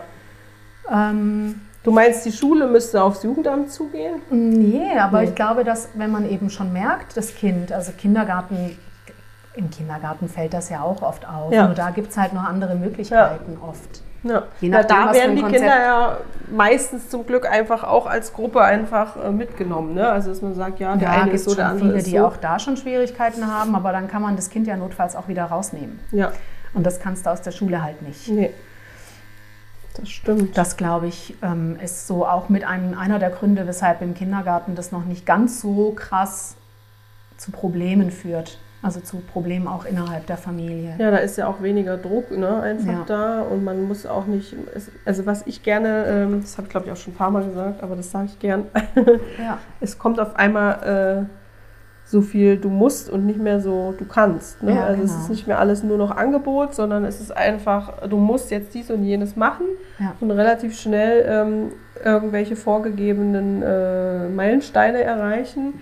Genau. Äh, und natürlich, ja, dann darfst du auch nicht nach Hause gehen und deine Ruhe haben, sondern musst dann nochmal ran und musst Hausaufgaben machen. Und ähm, da gibt es ja, also, das ist ja wirklich Quälerei ganz oft. Also egal für, für alle Kinder. Ne? Ich meine, die Kinder brauchen einfach ja auch eine, Ja. eine Pause erstens Ja. und zweitens muss ja das Aufgenommene auch irgendwie sich setzen. Also ne, wenn ich nach Hause komme, wir wissen das alle, es gibt so Themen, die unterbewusst ähm, im Hintergrund laufend erstmal quasi angedockt werden müssen. So. Und das machen die alleine. Da braucht man nicht nochmal rein und nochmal Hausaufgaben machen. Das macht alleine passiert das im Kopf, während du vielleicht was anderes tust ne, und dich entspannst. Kannst du vielleicht verinnerlichen, was heute so ähm, in der Schule gesagt wurde oder gemacht wurde. Je nach Interessenlage natürlich trotzdem, aber ähm, das passiert, denke ich. Ja. Und nicht dieses noch mehr reinprügeln, weil was dann passiert ist, wahrscheinlich das Fass läuft über und alles schwappt raus, was überhaupt reingetan wurde. So stelle ich mir das irgendwie vor. Ja, dann ist Ja. halt das Problem, dass das Wissen so wenig gekoppelt ist an tatsächliche Alltagssituationen. Auch noch, ja. Also du könntest ja eigentlich mit kleinen Kindern, die noch viel draußen sind, könntest du ja schon über einen Blütenaufbau zum Beispiel sprechen. Ja. Ja. Dann müssen die halt nicht schon wissen, wie die ganzen verschiedenen Blätter heißen, Ja, aber dann könnten die in ihrem Spiel eigentlich schon ganz wunderbar erkennen, wie unterschiedlich diese Blüten dann aufgebaut sind und wie unterschiedlich die aussehen. Ja. Wenn die dann das lernen, dann sind die zwölf, elf. Da haben die doch keinen Bock mehr, sich das alles anzugucken. Ehrlich gesagt sind dann schon wieder Ja, andere hast Themen relevant. Ja. Also ich frage mich immer, warum ist Schule so wenig so gestaltet, dass die Themen, die jetzt gerade drankommen, Mhm. so den Alltag auch widerspiegeln von den Kindern. ja, das stimmt. Auch das Thema richtig. Geld, also das lernt man schon, aber man lernt schon viel zu früh Sachen, die die als Kinder halt nicht wirklich wissen müssen. Nee, Oder Uhrzeiten. Ja. da reichen doch erstmal volle Stunden, Ja. halbe Stunden, aber dann müssen die doch eigentlich noch gar nicht rechnen. Und Fahrpläne lesen müssen sie halt nun mal auch noch nicht in der zweiten Klasse. Das sind so Sachen, da denke ich mir, Mensch, aber ein Kind, das jetzt wechselt in die fünfte Klasse, das muss doch jetzt einen Fahrplan plötzlich lesen lernen. Und dann ergibt es für das Kind auch einen ganz anderen Sinn, Ja, sich klar. das anzuschauen. wenn es eventuell das auch täglich nutzt, äh, irgendwelche Ja. ne, äh, Fahrpläne oder, oder sowas. Also das ist halt, ja, na klar. Und dann sind- auch Hausaufgaben wieder was ganz anderes, glaube ich. Ja. Aber dieses Vorratslernen, dieses, ich lerne jetzt einfach mal irgendwas, weil ich jetzt halt in der zweiten Klasse bin und das halt da in diesem Lehrplan drin steht und Das dann muss ich jetzt mich zu Hause gelernt. hinsetzen und das üben. ja, ja. Weil ich muss es üben, weil es ja in meinem Alltag keine Relevanz hat und ich es deswegen ja auch nie anwenden muss. Ja, deswegen muss ich es üben. Hat keiner von uns jemals verstanden in der Schule. Wofür Komisch, brauche ich das? Ja, ne, war immer so die Frage. Ne? Und Ja. dann hieß es mal, wenn ja, du bist es mal später, später, später. Ja, aber ich bin jetzt hier ne? und nicht später. Und da bleibt halt dann Mhm. nichts anderes übrig, glaube ich, als Lehrkraft. Also zumindest ist das meine Haltung, als zu sagen, ja, verstehe ich. Verstehe auch, dass du keinen Bock drauf hast, das zu Hause zu machen. Ja, Und vor allem ehrlich halt. war das doch wirklich bei allen Leuten so. Ah. Also wirklich, warum das denn gerade als Lehrkraft so getan wird, als wäre es nicht so gewesen, ist ja. äh, Aber das ist eben die Frage, die ich mir immer wieder stelle. Ist das denn nicht vielleicht so, dass ganz viele von den Lehrkräften, die eben Schwierigkeiten damit haben, das zu akzeptieren, hm. dass die halt wirklich vielleicht ganz fleißig waren und wirklich immer ihre Sachen gemacht haben? Oh, das wird aber auch schwierig. Da kann man ja, kommt man ja schon so ein bisschen in Teufelsküche, wenn man da Leuten irgendwas. Aber das weiß ich nicht. Also ich frage mich Ja, das ja. tatsächlich, weißt du, weil dann verstehe ich, dass da kein Verständnis für da ist. Es kann auch wirklich sein, dass Leute auch Sachen nicht aufgearbeitet haben, was ja auch oft so ist, Mhm. und dann in so Mustern festkleben und so. Ähm, das ist einfach auch gesellschaftlich, glaube ich, ein Thema, dass es deswegen auch Menschen Dinge tun. Mhm. Das ist immer noch so, dieses, unsere, die Generation, äh, die vor uns war, wie heißen die nochmal? Auf jeden Fall, Hauptsache, auf jeden Fall diese Boomer-Generation, die sind ja sowieso so gewesen, ähm, ja, das hat so immer funktioniert, Ja, deshalb ja. machen wir das auch immer weiter so. Bleibt auch Und alles andere so. ist dann Pech, ne? Und deshalb äh, können die auch nicht gut mit Veränderung. Bei uns ist es so, wir sind in Veränderung reingeboren, wir brauchen Veränderung. Äh, wir kommen damit auch gut klar, weil das für uns irgendwie so ein bisschen Alltag war. Ne? Wir haben jetzt, also wenn du mal überlegst, was unsere Generation für crazy ähm, Veränderungen mitgemacht hat, so um uns herum. Äh, und jetzt dieses ganze digitale Zeitalter und vorher, ähm, also ich weiß nicht, es sind einfach so viele Dinge. Und da in diesen ganzen ähm, kleineren, kleineren und größeren Veränderungen war von unseren Eltern aus, oder die Generation äh, unserer Eltern immer so, ach, das brauche ich nicht, äh, das ähm, ging immer ohne oder ich mache irgendwie das so, wie ich das immer gemacht habe oder früher hat man das und das auch nicht gebraucht oder äh, äh, äh. Diese Haltung ist ja, ähm, spiegelt sich da auch wieder. Das Schulsystem ist ja nun auch alt. Mhm. Ne? So, sagen wir mal. Da, da braucht es ja einfach auch immer so einen Generationswechsel. Ich sage immer ganz böse, die müssen erstmal alle aussterben, damit dann Ja, das ist ein bisschen wie so Aber es sind Dinosaurier. ganz viele aber- junge Menschen, die so sind. Ja, aber die haben das nämlich, ja, die haben den Schuss nicht gehört. Ne? Da ist Ja. irgendwie, da ist, wie, das frage ich mich auch immer, wie kann das sein, dass es trotzdem so viele jüngere Menschen gibt, die so aufgesprungen sind auf den Zug. Aber die hatten vielleicht dann auch die falschen MentorInnen Ja. ne, und haben sich da irgendwie was zusammen. Ne, die, das sind so, man will jetzt hier keinen beleidigen, aber vielleicht Nee, sind eher so nicht. Schäfchenmäßig, die dann halt einfach das machen, was ihnen die, die Profs oder so, die ja selber Mhm. eben doch aus der Generation sind und älter sind, weil es ist eben so, das zu sehr für sich verinnerlicht und gehen halt vielleicht äh, den klassischen Weg, ohne sich ständig selbst weiterzubilden, auch interessenbasiert weiterzubilden. Ne? Jeder hat ja nun mal auch seine eigenen Interessen und äh, kann so ja auch sein eigener äh, Spezialist oder Spezialistin werden in Themen. Mhm. Und, und das wird ausgetauscht, ne? so Netzwerken und alles. Und so sollte ja eigentlich auch Schule funktionieren. Das ist irgendwie, es muss ja nicht jeder alles anbieten, ne? aber es muss halt dann gesagt werden, als klar, das ist irgendwie so nicht meine Thematik oder ich bin nicht so gut für ähm, Probleme besprechen, geh mal zu Frau äh, Elfe oder so. Ne? So, das ist, da geht es ja wieder äh, Hand in Hand arbeiten und oh, ist alles so schwierig, weil auch unter LehrerInnen gibt es ja jede Menge Beef und jede Menge Mobbing und sowas. Also was ich schon gehört habe an Geschichten, Ja, da das ist ja eine. Katastrophe. Ja. Und das noch zusätzlich ist ja, das, wie soll denn das dann funktionieren? Also, ne, das ist kein Wunder, dass das so, so viele Fallen irgendwie hat, dieses ganze Ding. Aber ich wollte eigentlich noch mal wissen, Mhm. wie es nach der Grundschule weiterging bei dir. Ich bin aufs Gymnasium gegangen. Wie war das zum Beispiel? Musste da eine Empfehlung gegeben werden? Ja. War das ein, wie, war, wie war das äh, notentechnisch? Da gab es eine verpflichtende Grundschulempfehlung und ich habe die aber auch bekommen. Ich hatte, glaube in Deutsch und in Mathe eine 2 ja. und war auch in den Nebenfächern gut. Ich, also ich glaube, das war außer Frage, dass ich aufs Gymnasium gehen kann. Mhm.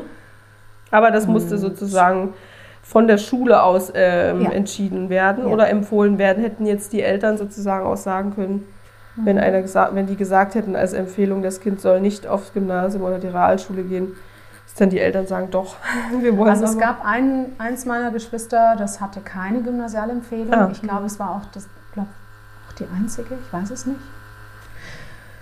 Ähm, ähm, hat auch sehr, sehr eindeutige ADHS-Symptome gehabt, schon Ja. als Kind. War wirklich so mit das Auffälligste in Mhm. die Richtung. Mhm. Und aber mega intelligent, also wirklich super intelligent, super klug. Und da ist meine Mutter mit der nicht vorhandenen Gymnasialempfehlung dann an die Schule gegangen und hat Rabatz gemacht und Ja. hat gesagt, Entschuldigung, aber wenn äh, Ja. dieses Kind nicht an dieses Gymnasium Ja. geht, ich glaube, das wird nicht gut, weil ähm, das braucht Stabilität und Ruhe und Arbeitshaltung und nur so kann das irgendwie funktionieren, Okay, weil also- ansonsten wird das ein Riesenchaos. Mhm. Und ähm, Ja, und wahrscheinlich auch damit hat sie auch recht sein. behalten, Mhm. muss ich sagen. Also der, der Weg war nicht leicht, Hat sie gut gesehen, ne? aber das hat sie schon richtig gemacht, Mhm. weil also ja, ja. das, das ging dann nur so in die richtige Richtung, würde ich sagen. Ich glaube, alles andere wäre schwierig geworden. Mhm. Mhm. Und das war dann schon möglich. Ähm, Ich weiß nicht, ob es für alle Elternhäuser möglich gewesen Mhm. wäre. Meine Mutter hatte schon einen sehr guten Stand da. Ja, na, vor allem, wenn du erst mal dem losgehst. Städtchen Und Ja. hat ja selber auch, ist ja selber auch äh, hoch gebildet. Dann gab es schon die zwei äh, Geschwister, die sie schon kannten auf der Schule. Deswegen war das so, okay, na gut, dann nehmen wir das Kind halt Aha. auch noch. Ah, okay. Es war so ein Okay. Es wurde Aber dann erwürgt. müssen wir halt Mhm. gucken, wie das dann so läuft. Ja, aber lief dann. Aber lief, also ja, wie gesagt, nicht immer glatt. Ist klar, wenn man halt auch diese krasse, krasse Symptomatik so mit sich Ja, rumträgt, klar. dann äh, wird es nicht leicht. Und dann gab es viele Lehrkräfte, die auch echt fies waren. Und aber bei mir war das jetzt so, ich Mhm. blieb quasi von diesem Zeugnis an, das, wie gesagt, nachlesen darf, ein unfassbar angepasstes, Okay. sehr mh, unsichtbares Kind. Also hat es doch super geholfen, oder? Ja, also die hat alles richtig gemacht, die Lehrkraft, die hat mich komplett. Hat dich zu einem super mündigen Menschen äh, gemacht. Ja. Wundervoll. Ja. Mein Gott. Und aber dadurch, dass ich halt auch so übersehen war, also ich Mhm. war wirklich unsichtbar. Mm, Auch bei SchülerInnen hattest du, Mhm. war das so freundschaftstechnisch schwierig? Also es war schon immer schwierig, Mhm. freundschaftstechnisch. Aber ich war immer schon die, die mit allen klarkam, aber niemanden so richtig als Freund hatte. Ah ja, verstehe. Also Mhm. ich hatte mit niemandem Schwierigkeiten so richtig aus der Klasse. Ich Mhm. wurde vor allem immer dann ähm, als Freundin herangezogen, wenn irgendjemand Schwierigkeiten hatte, Mhm. weil ich war so die Problemlöserin. Ich Ah, war so Mediatorin. Stütze, Mediatorin ganz oft in Konflikten zwischen Parteien, auch in Konflikten Mhm. mit Lehrkräften. Ach, spannend. Ähm, Also aber warst so du ja schon gesehen, aber- interessiert nicht. Naja, ne? aber dann Ja, hast doch, du ja schon schon- gesehen, ja. ne? Also das ist Ja. ja dann auch wieder so, wie man sich das Bild hingebaut hat. Ne? Wenn Ja. solche Qualitäten müssen ja, also das kann man ja nur sehen, wenn Ja. man die Person wahrnimmt. Also du Ja. warst nicht nicht wahrgenommen anscheinend, sondern Aber dass ich halt selber so große Schwierigkeiten hatte, ne? Also das ist meinst so du aber, du hast es ging. vielleicht auch ausgestrahlt? Ja, na klar. Weil das da Ja, ist bei mir schon auch so, ne? Also ich Ja, habe ja. auch immer gedacht, ich, ich äh, habe mir dann auch irgendwann diese, diese Unnahbarkeitsschiene gewählt, Mhm. weil ich auch dachte so, boah, finden mich sowieso irgendwie alle komisch, dann äh, hau ich jetzt mal so richtig auf die Kacke, ne? Also da war Mhm. ich dann auch so, ich habe auch ständig gehört, immer dieses, ja, du guckst immer böse und du willst nicht mit jemandem, äh, ne? Du bist irgendwie so, also arrogant habe ich total oft gehört Mhm. und ähm, das war tatsächlich, also es hat mich auch fertig gemacht und gleichzeitig wollte ich, wusste ich aber nicht, wie ich das ändern kann. Ne? Also es war irgendwie, es war sehr schwierig. Ich hatte auch eine lange, so auf dem Gymnasium tatsächlich war auch so ein bisschen, äh, ich bin nicht gemobbt worden, also schon eine kurze Zeit lang, aber ich habe dann relativ schnell auch wieder Strategien entwickelt, wie ich ähm, davon wieder wegkam. Also früher war ganz schlimm bei uns, ich weiß nicht, wie es bei euch war, äh, Markenklamotten. Und wer Ja. keine Markenklamotten hatte, ich meine, auf dem Gymnasium waren viele Leute, die hatten genug Geld, die konnten halt einfach Markenklamotten tragen, weil die Eltern das standardmäßig gekauft haben für die. Das war für die nichts Besonderes. Für mich war das, äh, also ich hatte vorher noch nie überhaupt irgendwie Interesse daran. Ich fand natürlich Kleidung irgendwie schön und interessant, aber äh, wusste jetzt nicht, dass da so Unterschiede gibt äh, preislich, wenn da ein anderer Name draufsteht oder so. Also ich fand fand es merkwürdig, aber es war ganz schnell so, dass man gemerkt hat, okay, ähm, kannst da jetzt nicht mit NKD-Pullover äh, aufschlagen. So, ne? Dann Hm. äh, wirst du halt gleich. Also ich wurde da auf jeden Fall eine Zeit lang gemobbt. Und da habe ich mir dann gedacht, äh, okay, ich habe zwar meine Mutter gefragt, wusste aber eigentlich schon, dass sie sowieso sagt, nee, dann den Scheiß kaufe ich nicht. Sie hat dann auch gesagt, na, pass mal auf, äh, für solche Klamotten habe ich einfach kein Geld und ich sehe das auch nicht ein, weil es nur eine Hose. Ne? Dafür kann ich nicht so viel, viel Geld bezahlen. Wenn du das selber unbedingt haben willst, musst du dir irgendein Taschengeld verdienen. Und wenn kannst du sehen, ob du es dann kaufen willst davon. Also, ne, ob du denkst, dass es das wert ist. Das habe ich dann sofort gemacht. Ich habe mir aus diesem Grund einen Nebenjob gesucht, damit ich scheiß Markenklamotten anziehen konnte. Und dann habe ich einen Monat Zeitung ausgetragen für eine Hose. Krass. Dann habe ich diese Hose angezogen und musste sie jeden Tag anziehen, weil ich hatte nur eine Hose. Äh, die hat jeden Tag die gleiche Hose. Also es ist, es ist schon ein harter Alltag als, als Teenager, ne? Also wirklich. Und ähm, irgendwann habe ich mir dann auch gedacht, scheiß drauf, ne? Also es ist. Irgendwann saß ich dann auch bei den, äh, sag ich mal, weiß ich nicht, wo, von anderen gesehen, die, die komischen Nerds, die halt hinten irgendwo auf der letzten Bank zusammengehockt haben, da saß ich dann auch mit. Ich hatte dann nur noch Freunde und Freundinnen äh, auf anderen Schulen, ne? also Realschule, Hauptschule und auf, der, auf dem Gymnasium war es immer schwierig äh, anzuknüpfen. Also war immer zu viele Voraussetzungen, die erstmal erfüllt sein mussten, damit man überhaupt mitmachen durfte. Ne? Ja, das Und war die- bei mir schon auch so. Ja, und die Lehrer hat das gar nicht Mhm. interessiert. Ne? Also die Lehrer waren eher immer so, kommen so rein, machen so ihr Ding, gehen wieder raus. Haben jetzt Mhm. nicht so, ich finde, die haben, also ich habe bei keinem Lehrer oder wirklich selten mal gedacht, der, ich habe mal gedacht, wenn ich die in der Stadt treffe, dass die mich nicht, noch nicht mal erkennen. Also ich habe immer gedacht, die sind so einfach, die gehen so rein und haben einfach wie so eine Knetmasse vor sich.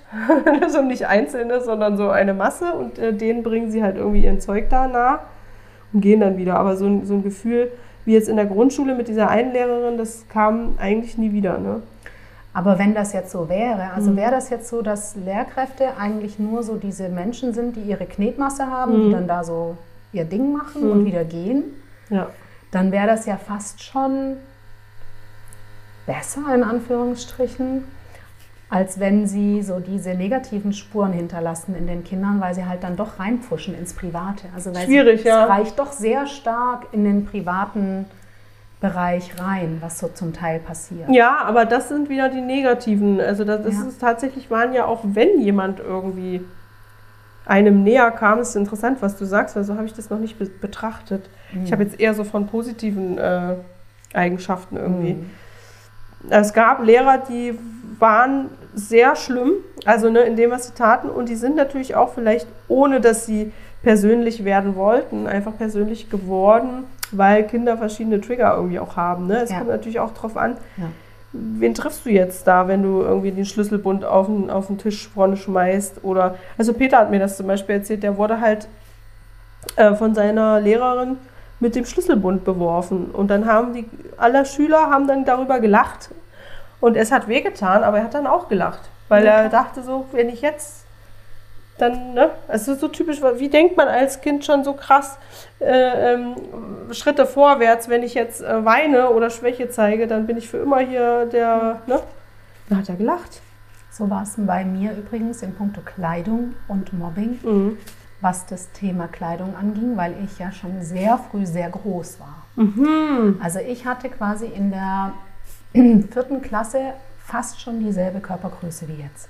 Ja, gut, okay, das ist nicht für die anderen, die kleinen Pimse dann sind. Ja, also ich war, ich bin jetzt äh, knapp über 1,80. Ich Mhm. war aber, als ich in die fünfte Klasse gekommen bin, fast schon bei dieser Körpergröße. Ja, krass. Und es hatte aber viel damit zu tun, dass ich operiert wurde als Mhm. Kind an Okay. den Hüften und Okay. zwar direkt in diesen Wachstumsfugen und Mhm. irgendwie regt das dann auch das Längenwachstum Ach, an. echt? Keine Ahnung, auf jeden Fall war ich super schnell, super groß. Und ich habe einfach, also mit in den 90er Jahren 1,80 Meter als Mhm. Mädchen Ja. und dann war ich ja nie richtig schlank, Mhm. sondern ich war ja immer mehrgewichtig. Vor Okay. allem nach dieser Operation war Ja. ich mehrgewichtig, weil ich dann, weil meine Essstörung dann eben richtig krass durchgekommen Mhm. ist. Ähm, ich ich habe in diese ganzen Sachen nicht reingepasst. Also wir hatten dann diese Levi 501. Es Ja. gab einfach keine, bei der ich jetzt irgendwie. Das ist für mich die. Symbolkleid, das Symbolkleidungsstück. Die Levi 501, die so super teuer war. Ja. Ja. Also mal losgelöst davon, dass meine Geschwister, also meine kleinen Geschwister waren damals noch nicht alt genug, aber mein großer Bruder halt all das getragen hat und so mit auch einer der Trendsetter in der Schule war und ich das nicht konnte. Ich konnte das nicht tragen. Ich musste immer gucken, was für eine Kleidung passt mir irgendwie. Und das ist auch heute noch so. Also als Frau mit einer bestimmten Länge Ja. bekomme ich, ich bekomme keine Hosen, die lang genug sind für meine Beine. Die muss ich irgendwie online bestellen, aber 36 ist die Mindestlänge, die ich brauche. Find das mal. Ja, ja, die meisten Läden haben bis 34. Ja. Und das habe ich immer auch, das war genau so, ich habe das immer mit weggelacht. Wenn die dann sich über mich lustig gemacht haben, über meine Kleidung, habe ich immer mitgelacht. Bist du toxisch? das auch ist über richtig meine furchtbar. Masse, weißt du? Du hast dich ich selber nicht kann. ausgelacht. Ja, ich habe selber Um über in der mich Gruppe, um in der Gruppe quasi irgendwie Ja. zu. Das ist so schlimm. ganz schlimm über mich selber gesprochen. Auch, Oh. auch dieses Vergesslichsein, dieses reine Reden. Das machen Kinder ganz oft. Das sind so Strategien, ne, dass sie sagen: Oh, das habe ich wohl wieder vergessen. Mhm. ja, Ne, jetzt habe ich schon wieder so, zu viel geredet. Oh, nö, ja, na- oder so annehmen, was andere, welche, welche, welche Sprache andere über einen verwenden, Mhm. dann auch so und sowas, ne? Ganz schlimm. Ganz, ganz viel und über meinen Körper und über, die- über die äh, Unsportlichkeit, die sich dann natürlich ergeben hat aus dem, dass ich keinen Sport machen durfte. Ja. Dass ich dann auch nicht mehr vergleichbar war in den äh, Sporttabellen dann. im Aber selbst wenn, ich meine, All da, da siehst du doch schon den Fehler, wie du darüber jetzt noch versuchst, irgendwie, das ist, ne, du äh, Ja. hast eine Entschuldigung angebracht dafür, die nicht nötig ist, weil selbst wenn du keinen Bock auf Sport hast, dann ist das scheißegal. Das heißt, ich meine, egal ob du dafür irgendeinen triftigen Grund hast oder nicht, wenn du keinen Sport magst, magst du keinen Sport. Das wurde ja, das ist ja gar nicht akzeptiert. Du musst es ja alles irgendwie erklären, ne, um dich dann Mhm. selber irgendwie da wieder rauszuwinden, damit vielleicht doch einer keinen Witz macht, sondern dann versteht, ja, aber die hat hatte ja eine Operation, also darf sie ja keinen Sport machen, so, ne? Das ist für dich besser. Oder jemand, der, der einfach keinen Bock hat, denkt sich vielleicht sogar sowas aus, nur damit andere nicht sagen, äh, oh, guck mal hier und so, ne? Könntest ja mal ein bisschen Sport machen oder irgend so ein Scheiß. Ich habe zum Beispiel auch mal ein paar Schuljahre dieses Attest von meinem Orthopäden nicht abgegeben. Hm, Ähm, also ich durfte tatsächlich keinen Sport machen, weil ähm, eben eine ganze Zeit lang noch diese Metalldrähte in dieser Wachstumsfuge drin waren. Und dann hieß es immer, also alles, was irgendwie eine größere Belastung auf das Hüftgelenk bringt, Ja. Rennen, Springen, soll ich alles nicht machen. ja. Ähm, erst als dann diese Drähte wieder raus waren und dann noch mal ein Jahr vergangen ist, Ja, irgendwie das hieß es, okay, jetzt dann irgendwie so schön. langsam und Mhm. Es war aber halt die gesamte Pubertät. Und Ja. ich habe dieses Attest in der Schule nicht abgegeben, Mhm. habe dann im Sportunterricht mitgemacht, Oh. immer mit der Angst, Mhm. dass ja irgendwas kaputt gehen kann. Habe dann irgendwann meiner Lehrerin, die wusste ja schon, dass ich dieses Attest eigentlich habe, vom so. Jahr davor und Mhm. so. Hat dir das nochmal nachgefragt, ob das Nicht so wirklich. Okay. nee. Mhm. Also der habe ich dann immer gesagt, ja, aber so das und das, das soll ich nicht und das und das, das kann ich nicht und Okay. das darf ich nicht und so. Und dann Also du hast da schon versucht, so, dich ein ah, bisschen durchzusneaken irgendwie. Irgendwie, Mhm. aber halt auch immer versucht, nicht diese Ausnahme darzustellen. Ja. Na, dieses, ja, aber warum, warum macht die nicht? Warum sitzt die da am Rand? Warum machst du keinen Sport? Du Mhm. müsstest doch Sport machen. So ich aus, ja, ich muss doch eigentlich Sport machen, also mache ich da jetzt mit. Mhm. So, das Oh war Mann. ganz abgefahren. Also gerade das Mhm. Thema Körper und Sport und so, Ja. das war schon echt ein Riesenthema für Ja, mich. das war auch früher in der Zeit äh, sehr, Mhm. sehr, sehr wichtiges Thema irgendwie, Körper. Ja, kann ich Mhm. leider mich auch nur einreihen in dieses Ja. Thema. Ja, Mhm. Alles sehr, sehr, sehr toxisch. Und Wahnsinn. sowieso haben ja Kinder in dem Alter, wenn sie einfach, ne, wenn einfach alles durcheinander läuft, so hormonell und äh, Wachstum, das ist ja noch, ist ja eh so fies. Ja? Solche Sachen werden auch an Schulen irgendwie null berücksichtigt, hat man das Gefühl. Mhm. Außer dass ähm, sich lustig gemacht wird, dass es auf einmal in den Klassenräumen stinkt und man öfter lüften muss, weil die Kinder irgendwelche äh, Hormonschübe haben. Ich hatte zum Beispiel, also es ist jetzt auch so ein Thema, ne? also mh, erstens mega schambesetzt gewesen für mich, weil dieser Arzt, ein männlicher Arzt, dieser Orthopäde, der Mhm. immer ein bisschen gucken musste, wann ist der richtige Zeitpunkt, um diese Drähte aus der Hüfte wieder rauszunehmen. Ja. Also dann auch regelmäßig abgefragt hat, wie weit meine körperliche Entwicklung fortgeschritten Oh ist nein, bei diesen. Terminen. Also ich Mhm. musste dann mit diesem Arzt darüber sprechen, ob ich schon irgendeine Schambehaarung habe, ähm, ob ich schon... Hat er darauf, daraus Schlüsse äh, gezogen für Ich habe ehrlich gesagt jetzt im? Nachhinein, muss ich wirklich sagen, finde ich eine Katastrophe, Ja, weil ich glaube, ja. es ging ja eher um ein Längenwachstum. Ja. Und da war ich ja schon sehr, sehr groß. Also kann man doch auch gar nicht an der Körperbehaarung oder an sonst Nee, was festmachen. Das würde mich jetzt auch eher. Also über Menstruation, über all diese Themen musste ich Oh mit Mann, diesem wie Arzt eklig. sprechen. Oh Mann, wie furchtbar. richtig schlimm. Oh mein Gott. Auch das noch. Das führte dann aber auch dazu, dass ich über diese Themen mit niemandem mehr sprechen Nee. wollte. Auch bei meiner Gynäkologin äh, nicht erzählt habe, was eigentlich wirklich los ist Mhm. und mich auch nirgendwo sicher gefühlt habe. Also es war so schambesetzt, Ja. dass ich erst im Alter von 39, 38, 37, sowas, um den Dreh rum verstanden habe, dass ich eine ähm, überstarke Menstruationsblutung habe. Mir Ja. war das schon als Kind klar. Mhm. Aber ich habe pro Monat ungefähr anderthalb Liter Blut verloren. Oh mein Gott. Und du hast dich dann, dadurch, dass du dich nicht ausgetauscht hast mit anderen, ähm, hast, konntest du dich da nicht einordnen sozusagen. Gar nicht. Mhm. Gar nicht. Ich hatte für mich immer schon die Vermutung, dass das nicht normal ist. Mhm. Ähm, ich habe auch als Jugendliche ganz oft dann in der gerade in der Schule, das war wirklich ein schlimmer Raum dafür, ne? Oh wenn du dann Gott, halt ja. ausläufst, wenn Ja. du dann irgendwie Blut auf der Hose hast und Mhm. dann aber weißt, du musst jetzt noch den ganzen Tag in der Schule sein Ja. und Nachmittagsunterricht und was auch immer.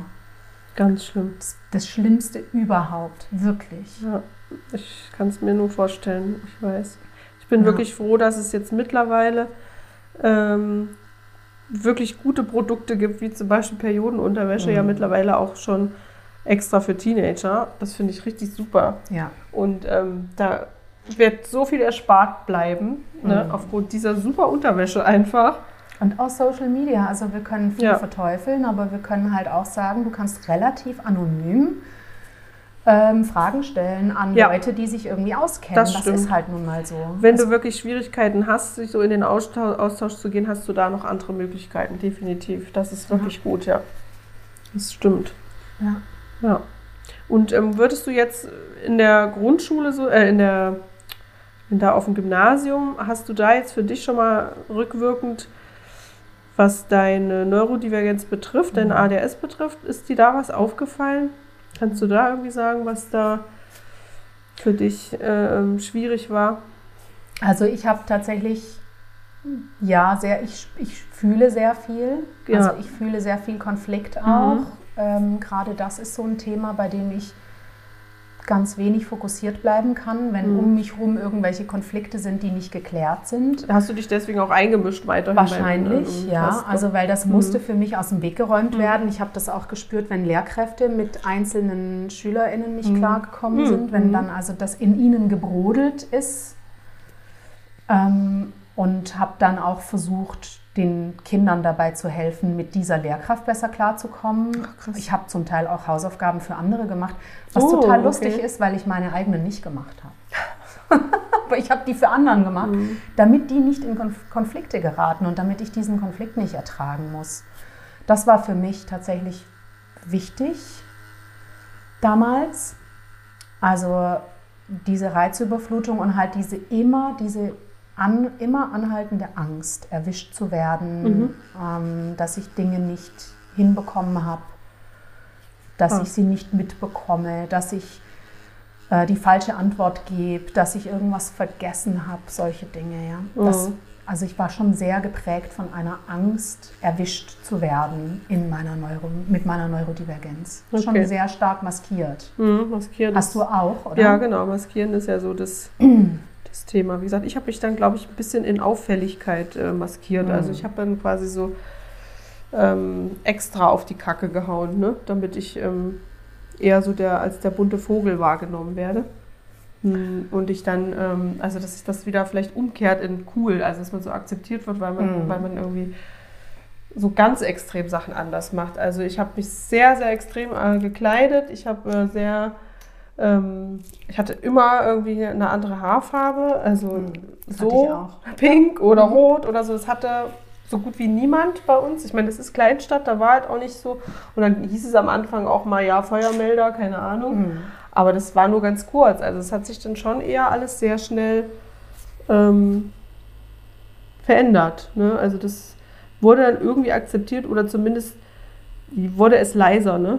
Und ähm, ich fand es dann cool. Ich habe dann so Narrenfreiheit auf einmal gehabt. Ich weiß nicht mehr, wie alt ich da war, aber ich habe auf jeden Fall, äh, als ich dann ähm, mehrere andere Kinder auch von anderen Schulen sozusagen kennengelernt habe oder Jugendliche, da habe ich auch meinen eigenen Alltag gehabt. Ich habe dann mit denen nachmittags abgehangen ähm, und habe da irgendwie besser meine Identität finden können. Also Schule war für mich da gar nicht ähm, hilfreich, null.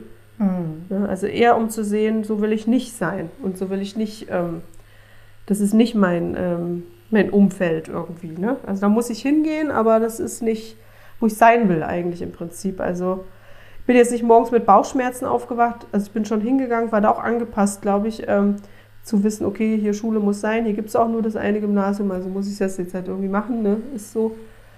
Aber ähm, dann habe ich ja irgendwann später äh, bin ich ja so ein bisschen, würde man jetzt so in so einem traumatischen Ding sagen, abgerutscht. Mhm. Und bin ja dann auch mit äh, allerlei äh, in, äh, in Berührung gekommen, was mein Schulalltag auf jeden Fall sehr bestimmt hat, eine Zeit lang. Aber was würden jetzt, also nachträglich, was, wie würden dich deine Lehrkräfte beschreiben? Was warst du für eine Schülerin? Das ist eine sehr gute Frage. Und weil ich ja sagte vorhin schon, ich habe das Gefühl, dass ich eher Knetmasse war und nicht einzeln gesehen wurde, kann ich das, glaube ich, nicht beantworten. Also ich könnte es nur aus der Grundschulzeit, ne? Da weiß ich, ähm, weil da wurde mir das ja auch gespiegelt und da hatte ich ja auch eher, ähm, da wurde über diese, sage ich jetzt mal, Schwächen oder ähm, Schwierigkeiten, die ich vielleicht hatte, eher ein bisschen, es wurde eher so ein bisschen, ähm, ja nicht belächelt, sondern es war so, ähm, War halt deine eigene ja, Art. genau, ne? so, bist du, ist er halt, Unurteilt. ne, das kriegen wir Ja. schon hin, so irgendwie so in die Richtung. Und das, äh, später wurde ja gar keine Eigenart mehr gesehen. Also da war ja gar nichts mehr, dass man sagen könnte, ach ja, die, das Einzige vielleicht war, aber das war auch mir ja auch unangenehm, das fällt mir jetzt wieder ein im Kunstunterricht, ne, zum Beispiel. Ähm, da war es halt immer so, dass da waren ein oder zwei Kinder, die irgendwie ein bisschen was konnten, die vielleicht malen konnten oder so. Und ich hatte, mir hat das halt mega Spaß gemacht und ich hatte dann immer so natürlich äh, gute Noten und so. Und ähm, ich habe mich aber dafür geschämt, weil ich gesehen habe, dass die anderen Kinder halt keinen Bock drauf haben oder es blöd finden. Und auch nicht das nicht können gleichzeitig. Und ich wusste aber, ich kann das voll gut. Also ich wusste, ich konnte das einschätzen, dass ich das gut konnte. Mich aber gleichzeitig dann geschämt, wenn der Lehrer dann gesagt hat, ja, das ist hier wundervoll und so. Und das war, Genau. manchmal musste man auch die Bilder auf den Boden legen, alle nebeneinander und dann wurde das so verglichen. Und dann fand ich das ganz schrecklich, wenn der Lehrer dann gesagt hat, ja, guckt euch mal das Bild von Jessica an und so, wow. Und, so. und ich dachte immer so, oh Gott. Ja, Das war genau weg. das, was ich auch versucht habe zu vermeiden. Ja, ich habe es dann aktiv vermieden, indem ich auch nichts geleistet habe. So, Nee, das, das, das hat mich ging. zu sehr, äh, da war ich zu impulsiv. Also da musste ich, da bin ich schon rein in, in diese Sachen. Ne? Wenn es Ja, hieß, cool. das und das malen, da habe ich mich dann schon reingegeben. Aber ich wollte gleichzeitig auch nicht, genau, auch nicht auffallen. Obwohl ich ja gewählt hatte, ich muss jetzt auffällig sein, Ja, ja. wollte ich aber das nicht mit Leistung machen. Mhm. Und ähm, dann ist es tatsächlich so gewesen, das ist eins auch meiner Lieblingsbeispiele.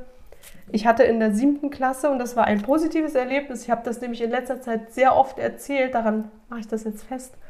Ähm, da haben meine, mein einer Lehrer und meine Mutter gut zusammengearbeitet. Ähm, nämlich war das schon sehr früh so zu sehen, dass ich ähm, mit Zahlen nicht so kann. Ähm, also wirklich sehr große Schwierigkeiten hatte in Mathe schon immer. Und auch keine Verbindungen irgendwie machen konnte mit irgendwelchen Aufgaben. Also wenn die länger als drei, vier Schritte waren, war schon schwierig. Und ähm, da war ich in der siebten Klasse und wir hatten einen Mathelehrer, der wirklich nur sein Ding durchgezogen hat. Der, für den war Mathe seine Welt. Der kam rein, der war so ganz klassisch, immer ganz äh, adrett schick angezogen, so ein Karohemd. Und so, jetzt machen wir das mal hier. So kam er mal an, also, da, da, da, mal so sein Ding. Und wer nicht in seiner Geschwindigkeit mitgekommen ist, hat dann Pech gehabt. Ne?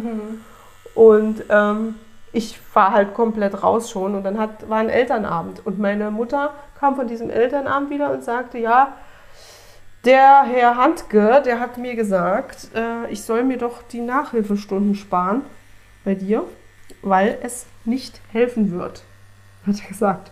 Es wird nicht helfen, äh, Sie können es lassen, das ist ein Tipp von mir. Ähm, Sie können Ihrer Tochter anbieten, dass sie vielleicht ähm, die Mathematik so ein bisschen außen vor lässt. Oder sie haben eine andere Idee, aber also Nachhilfe wird hier nicht helfen. Äh, genau, und dann ist meine Mutter nach Hause gekommen hat gesagt, ja, der hat das gesagt. Wie siehst du das? Siehst du das auch so? Und habe ich gesagt, jawohl, das sehe ich genauso. Und da hat meine Mutter zu mir gesagt, okay, dann machen wir es so. Konzentriere dich auf das, was dir Spaß macht, wo du gut mitkommst. Und das mit dem Mathe, gucken wir halt mal, wie sich das so entwickelt oder du lässt es einfach. Und dann hat meine Mutter mir quasi einen Freibrief Ja, cool. ergeben und hat dann auch nicht kommentiert, dass ich wirklich ab der siebten Klasse äh, hatte ich immer eine 5. In der Oberstufe hatte ich 0 oder 2 Punkte. Ähm, bin dann deswegen tatsächlich auch in der 11. Klasse dann äh, runter vom Gymnasium, weil ich, ne, also Physik und Chemie, Biologie geht dann auch sehr in die mathematische Richtung. Teilweise wird es einfach zu abstrakt für mich. Also ich bin da Hm.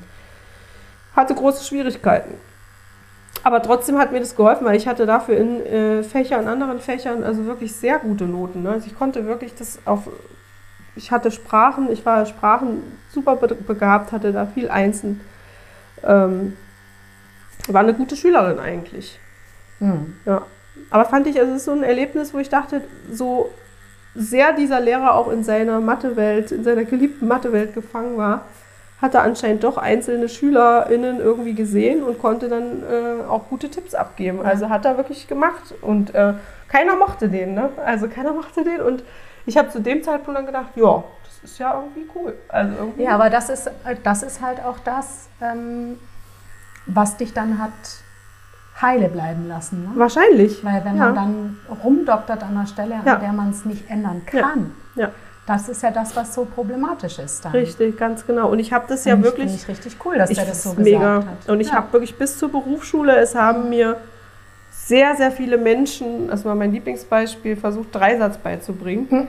Und es gab schon Wettbewerbe unter, unter SchülerInnen und auch andere, die gesagt haben, wenn ich das erkläre, dann versteht die das. Und es war immer so, ich habe dann irgendwann dieses Beispiel, was die meisten ja gebracht haben, habe ich verstanden und war dann immer so, ach so, aha, aha. Und wenn ich dann selber ein anderes ausrechnen soll, war ich wieder so, äh, okay, ich so, okay, aber jetzt sind es ja Äpfel und keine Birnen. Also wie soll ich das jetzt? Es war so für mich so einfach Oder ich kam mal fünf Minuten zu spät äh, Unterricht bei Herrn Handke oder bei allen anderen Mathelehrern, die später waren. Und da standen plötzlich nicht nur Zahlen, sondern auch äh, Buchstaben an, an, an der Tafel. Und ich so, "Hä, was, XY, oh Gott. Ja. Äh, für mich total das, also, ne, ich war raus, komplett raus. Und ähm, ja, Und wie bestreitest du deinen Alltag so ganz ohne Mathe? Ja, also ich habe ja, äh, keine Ahnung, ich bin da, also ich habe da glaube ich schon auch ein paar charmante Lösungen. Ich gebe gern Trinkgeld zum Beispiel. Wirklich, Auch im Supermarkt? Nein. Behalten Sie den Rest. ist Supermarkt nicht. Ich, da muss ich schon oft auf Vertrauen setzen. Das Ja. ist schon wirklich so, ne? Also Ja. äh, ich kann schon, ich kann es schon machen, aber ich habe wenig Kapazitäten dafür. Ne? Also ich habe wirklich, ich muss da wirklich in einer guten ähm, Grundsituation sein, dass ich mich da wirklich hinstelle und was nachrechne. Hm. Das mache ich nicht. Also das ist eher, ich muss schon auf Vertrauen funktionieren. Ne? Und ich habe da sicher auch schon ein paar, ja, ein paar Fehler gemacht, könnte schon sein. Ne? Ja, also, aber auf der anderen Seite, also ich kann, kann ja tatsächlich rechnen, ja. Ja, na, offensichtlich. Ja. Bei mir ist das jetzt nicht das Problem, Ja. aber ich, ich möchte auch gar nicht nachrechnen. Also bei mir ist es auch so im Ja, Supermarkt, gut, das ist wenn ja ich dieses Geld zurückbekomme, ich werfe das einfach in meinen Geldbeutel und ich vertraue darauf, dass das, ja. ich will gar nicht so durch die Welt laufen, dass ich denke, die Leute, die ziehen mir da jetzt was ab. Oder- gut, das ist ja nochmal ein anderes Ding. Ding. Und das ist ja das äh, vielleicht dann einfach auch so ein Vorteil, dass das so mit sich bringt, oder? Dass du es gar nicht kontrollieren kannst und dir denkst, ja, wird schon passen. Ja, naja, klar. Ja gut, kann natürlich auch andersrum sein, dass du dann immer denkst, oh, vielleicht hat er mich betrogen, ich kann es gar nicht kontrollieren. Nee, so war ich gar nicht. Gott sei Bin Dank. ich auch nicht. Das wäre ja Also, schrecklich. mhm. Das fand ich eher mal schockierend, Mhm. wenn ich mal andere gesehen habe, die das so gemacht haben oder die wirklich im Supermarkt nachgerechnet haben hinterher, wo ich dachte, so, hä, echt jetzt? Wie ist denn das? Aber also ähm, da, da liegt ja die Vermutung jetzt sehr nahe, dass du Dyskalkulie hast. Das ist ja sehr, sehr oft gepaart mit Diesen ADHS. Begriff kannte ich ja gar nicht. Das habe ich mal später gelesen, Ja, dass es sowas gibt. Ja, kommt Da- jetzt bei mir ganz bald eine Podcast-Folge übrigens. Ja, cool. Äh, zu Dyskalkulie und Legasthenie mit einer, Sehr die wichtig. äh, Psychologie studiert hat und sich spezialisiert hat in diesen Bereichen. Ähm, Ist das doch häufig einfach das ist eine äh, Komorbidität. ganz, komorbid, ganz ne? oft Genau. hängt das da dran. Legasthenie oder Dyskalkulie. Und du kannst da ja wirklich gar nichts tun. Du kannst nur gucken, bis zu welchem Bereich bin ich in der Lage, mir Mengen zu erschließen, in Mhm. Anführungsstrichen. Und da hat dann auch äh, die Birgit, die war da bei mir im Podcast, die hat dann auch gesagt, also da ist es dann auch viel sinnvoller mit so einem Mittelstufenschüler oder mit einer Mittelstufenschülerin, die Dyskalkulie hat, ist viel sinnvoller, Rechenaufgaben aus Klasse 1 zu rechnen, Ja. wenn sie das noch nicht kann, als zu versuchen, denen das beizubringen, was da jetzt aktuell läuft. Tja, Also wirklich immer und immer wieder Zahlenraum über 10 rechnen. Wie soll das halt im. Alltag, also im Schulalltag umgesetzt werden? Das ist natürlich auch schwierig, ne? Jetzt mit den anderen Kindern. Ja, äh, aber anderen also da habe ich halt dann wirklich an meine Förderunterrichtsstunden gedacht, wo man ja wirklich mit manchen SchülerInnen kannst du ja ein und dasselbe Thema, wie du jetzt beschrieben hast Mhm. mit dem Dreisatz, das kannst du ja ein und dasselbe Thema tausendmal machen und es kommt nicht an, es Nee. wird nichts passieren. Nee, und da hat sie dann halt eben gesagt, ja, dann lieber ähm, Grundrechenaufgaben, einmal eins und so weiter, weil das ist wirklich was, wo sich ein bisschen was festigen kann und wo es im Alltag vielleicht auch ein bisschen hilft. Ja, auch auswendig lernen hilft. Ne? Also wenn man es schafft, Ja, das einfach irgendwie genau. auswendig. Ich meine, einmal eins ist ja im Prinzip auswendig lernen. Ja. Das wird ja richtig, Ja, ne? ganz genau. das ist ja richtiger Drill. Ja. Auswendig lernen Drill. Aber dann wirklich lieber da bleiben und da tust du dem Kind wirklich langfristig viel mehr Gutes, als wenn du versuchst, da Dinge reinzuprügeln, die einfach nicht reingehen. Ja. Schwieriger ist, finde ich, schon dann im, im, im Sinne, also im, im Thema ähm, Lesen und Schreiben. Ne? Ja, da gibt es natürlich gibt's auch die Kinder. Ja, Schwierigkeiten, genau. ne? Aber das liegt ja jetzt nahe, dass du dann vielleicht da betroffen bist. Das ist auch Ja. übrigens ein Spektrum. Also heißt jetzt auch nicht, dass du das in der stärksten Form hast. Habe ich nicht. Das Weil sonst ich. wärst du Mhm. wahrscheinlich schon über die Grundschule nicht raus. Nee. Also nicht in ein Gymnasium Nee. gekommen. Aber wie ist das bei dir mit Mengen? nee. Also wenn du jetzt zum Beispiel da hinschaust zu deinen Töpfchen, Mhm. ist das für dich jetzt so recht leicht erschließbar, wie viele da stehen? Oder weißt du es nur, weil du es vorher rausgeholt hast? nee, das Oder müsste ich dann zählen. kann, und so Das eine kann ich jetzt nicht. Vorstellung hast du auch nicht. Nee. Ja. Mhm. Weil Nee. das ist so das Ding, ne? Da musste ich immer Ähm, zählen. Ich zähle auch wirklich immer, ich merke mir das auch nicht. Zum Beispiel, wenn ich, äh, keine Ahnung, letztens habe ich Muffins gebacken für den Kindergarten, weil meine Ja. Tochter Geburtstag hatte, musste ich zwei oder dreimal zählen, wie viele Muffins in dieser Form. Und dann zähle ich die und mache auch nicht hier so eine Reihe und die andere Reihe und dann multiplizieren, sondern ich muss die einmal anfassen und zählen. Also das ist schon so. Ja. Aber das ist für mich normal, ne? Also für mich ist das ja ganz normal, deswegen immer stört so. mich das ja nicht. Das ist einfach ein, ein das andere, deswegen meine ich ja, das ist manchmal so, wenn andere was sehen oder man selber andere sieht und merkt, man macht es ganz anders und wundert sich dann. Ja, das wird bestimmt ähm, in dir gearbeitet haben. Ja. Das Thema Mathe, ne? wenn Ja. du nicht weißt, warum du das nicht kannst und die Kinder um dich rum können das. Ja, ich, ich habe la lange neben einer ähm, Freundin gesessen, also in der Berufsschule. Finde ich auch nochmal krass, weil da waren wir ja schon erwachsen. Ne? Ja. Ähm, und die war halt Genie ne, für mich. Die war Mathe ein absolutes Ass. Und die, hat, die ist dann vorgegangen, wenn die von 100 Punkten 98 hatte und hat sich die zwei noch rausdiskutiert. Oh mein Gott. So. Und ähm, da habe ich immer gedacht, boah, wie krass, ne? Also wie, wie, wie verschieden kann man sein und sich so lieb haben. Ne? Ich fand das total faszinierend. Ähm, und die hat auch versucht, mir diesen Dreisatz.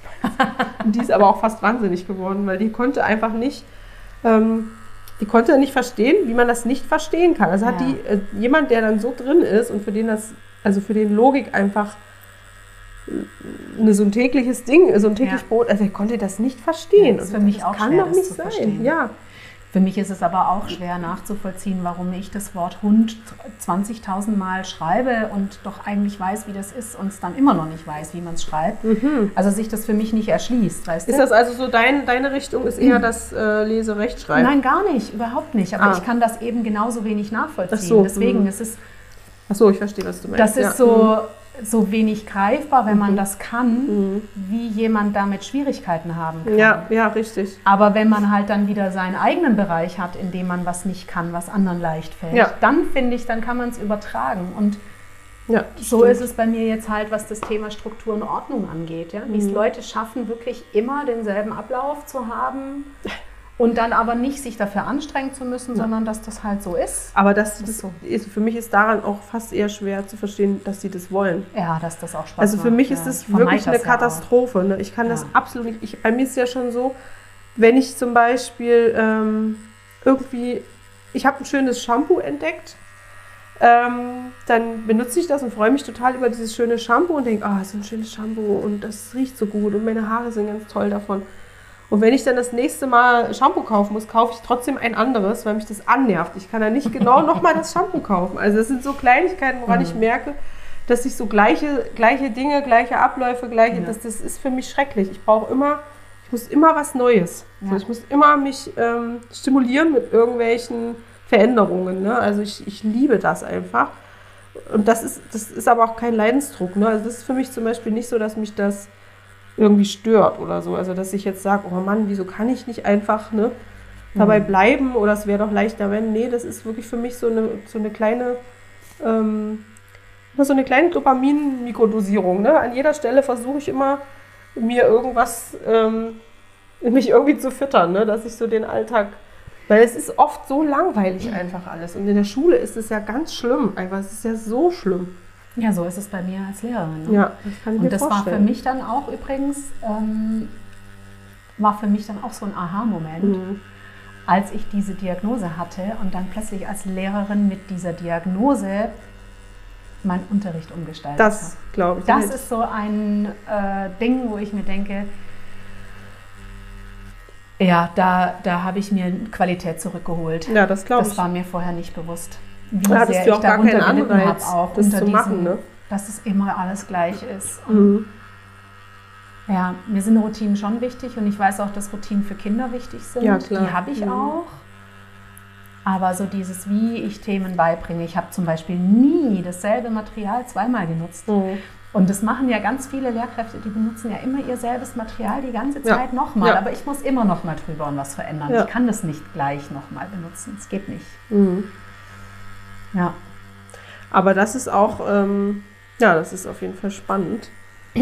Dass du, hast du denn vorher schon mal irgendwie mal ähm, versucht, was anders zu machen, aber wusstest nicht so genau, in welche Richtung das gehen könnte? Ja, ich habe immer, ich habe immer meinen Unterricht versucht, ähm, anders zu gestalten. Aber eigentlich mehr für dich selbst, ne? damit es dir nicht langweilig ist auch. Ja, Also, aber weißt du, ich dachte welche Rolle halt, hat dass das es den gespielt? Kindern auch so geht. Ja, klar, Ich wusste ja ja. nicht, dass es Kinder gibt, die anders sind. Also bis dahin war mir ja einfach das noch überhaupt nicht bewusst. Die Tragweite einfach wahrscheinlich. Ja, Ne? tatsächlich. Mhm. Also ich dachte, ich muss immer was anders machen, ansonsten ist mein Unterricht nicht gut.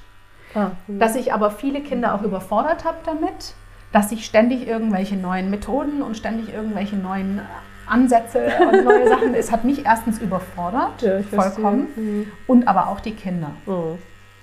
Und Haben die das gesagt denn? Oder Manchmal gab es so Einzelne, die das gesagt haben. Ja, ich hatte mal einen, der zu mir gesagt hat, also ich, ich hasse es, dass sie immer so gute Laune haben und immer so viele Sachen bringen und so motiviert sind und ich brauche das alles nicht. Ah, okay. Und der, und der hat sich echt, da war richtig so ein Bock und hat gesagt, ich habe keine Lust mehr auf ihren Unterricht. Ich kann Ja. mir das aber echt gut vorstellen, ne? Ja. weil so eine, so eine Euphorie natürlich Ja. auch manch, für manche echt ähm, belastend sein kann. Ne? Absolut. Also vor allem kommt ja darauf an, in welcher Gemütslage man die dann auch trifft. Ne? So Teenager sind ja dann auch doch öfter mal. Ja, der war schon groß, das war noch G9 und das war noch Oberstufe. Den habe ich lustigerweise dann mal so fünf, sechs Jahre später getroffen oder vielleicht sogar noch mal ein bisschen später. Ich glaube, der war schon oh nein, da kommt sie, ich muss mich verstecken. Ja, es war eher so, dass ich gesagt habe, oh nein, da kommt er nicht, dass er mir jetzt schon wieder hier. Achso, du wolltest seine Kritik nicht. Eigentlich nicht, und dann ging er auf mich zu und dann hat er schon so, hat er mich schon so angegrinst. Mhm.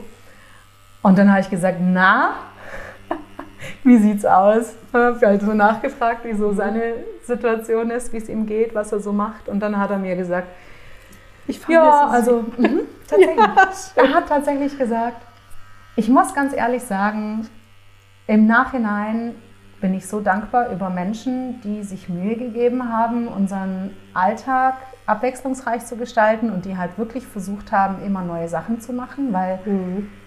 wenn man dann mal im Studium sieht, wie lieblos zum Teil die Professoren ihre Sachen einfach jedes Jahr nochmal runterrattern Oh und ja. wie wenig Individualität da und wie wenig die Stimmung der Kinder relevant ist, dann muss ich echt sagen, also sie haben da schon echt ganz schön viel nach uns geschaut und es war ihnen schon arg wichtig. Und da Ach, muss ich schön. nochmal Danke sagen und so. Oh. Der konnte das halt nur damals nicht greifen, weil es halt so anders war. Mhm. Ja. Wir machen jetzt mal eine Pause. Ich Ja. muss nämlich mal. ja. Und ähm, Cooler Tipp da auf meinem Arm auf jeden Fall. er ist jetzt schon sehr äh, weit fortgeschritten. ja. Er hat schon verschiedene Farben angenommen. Er möchte sich aber noch ein bisschen.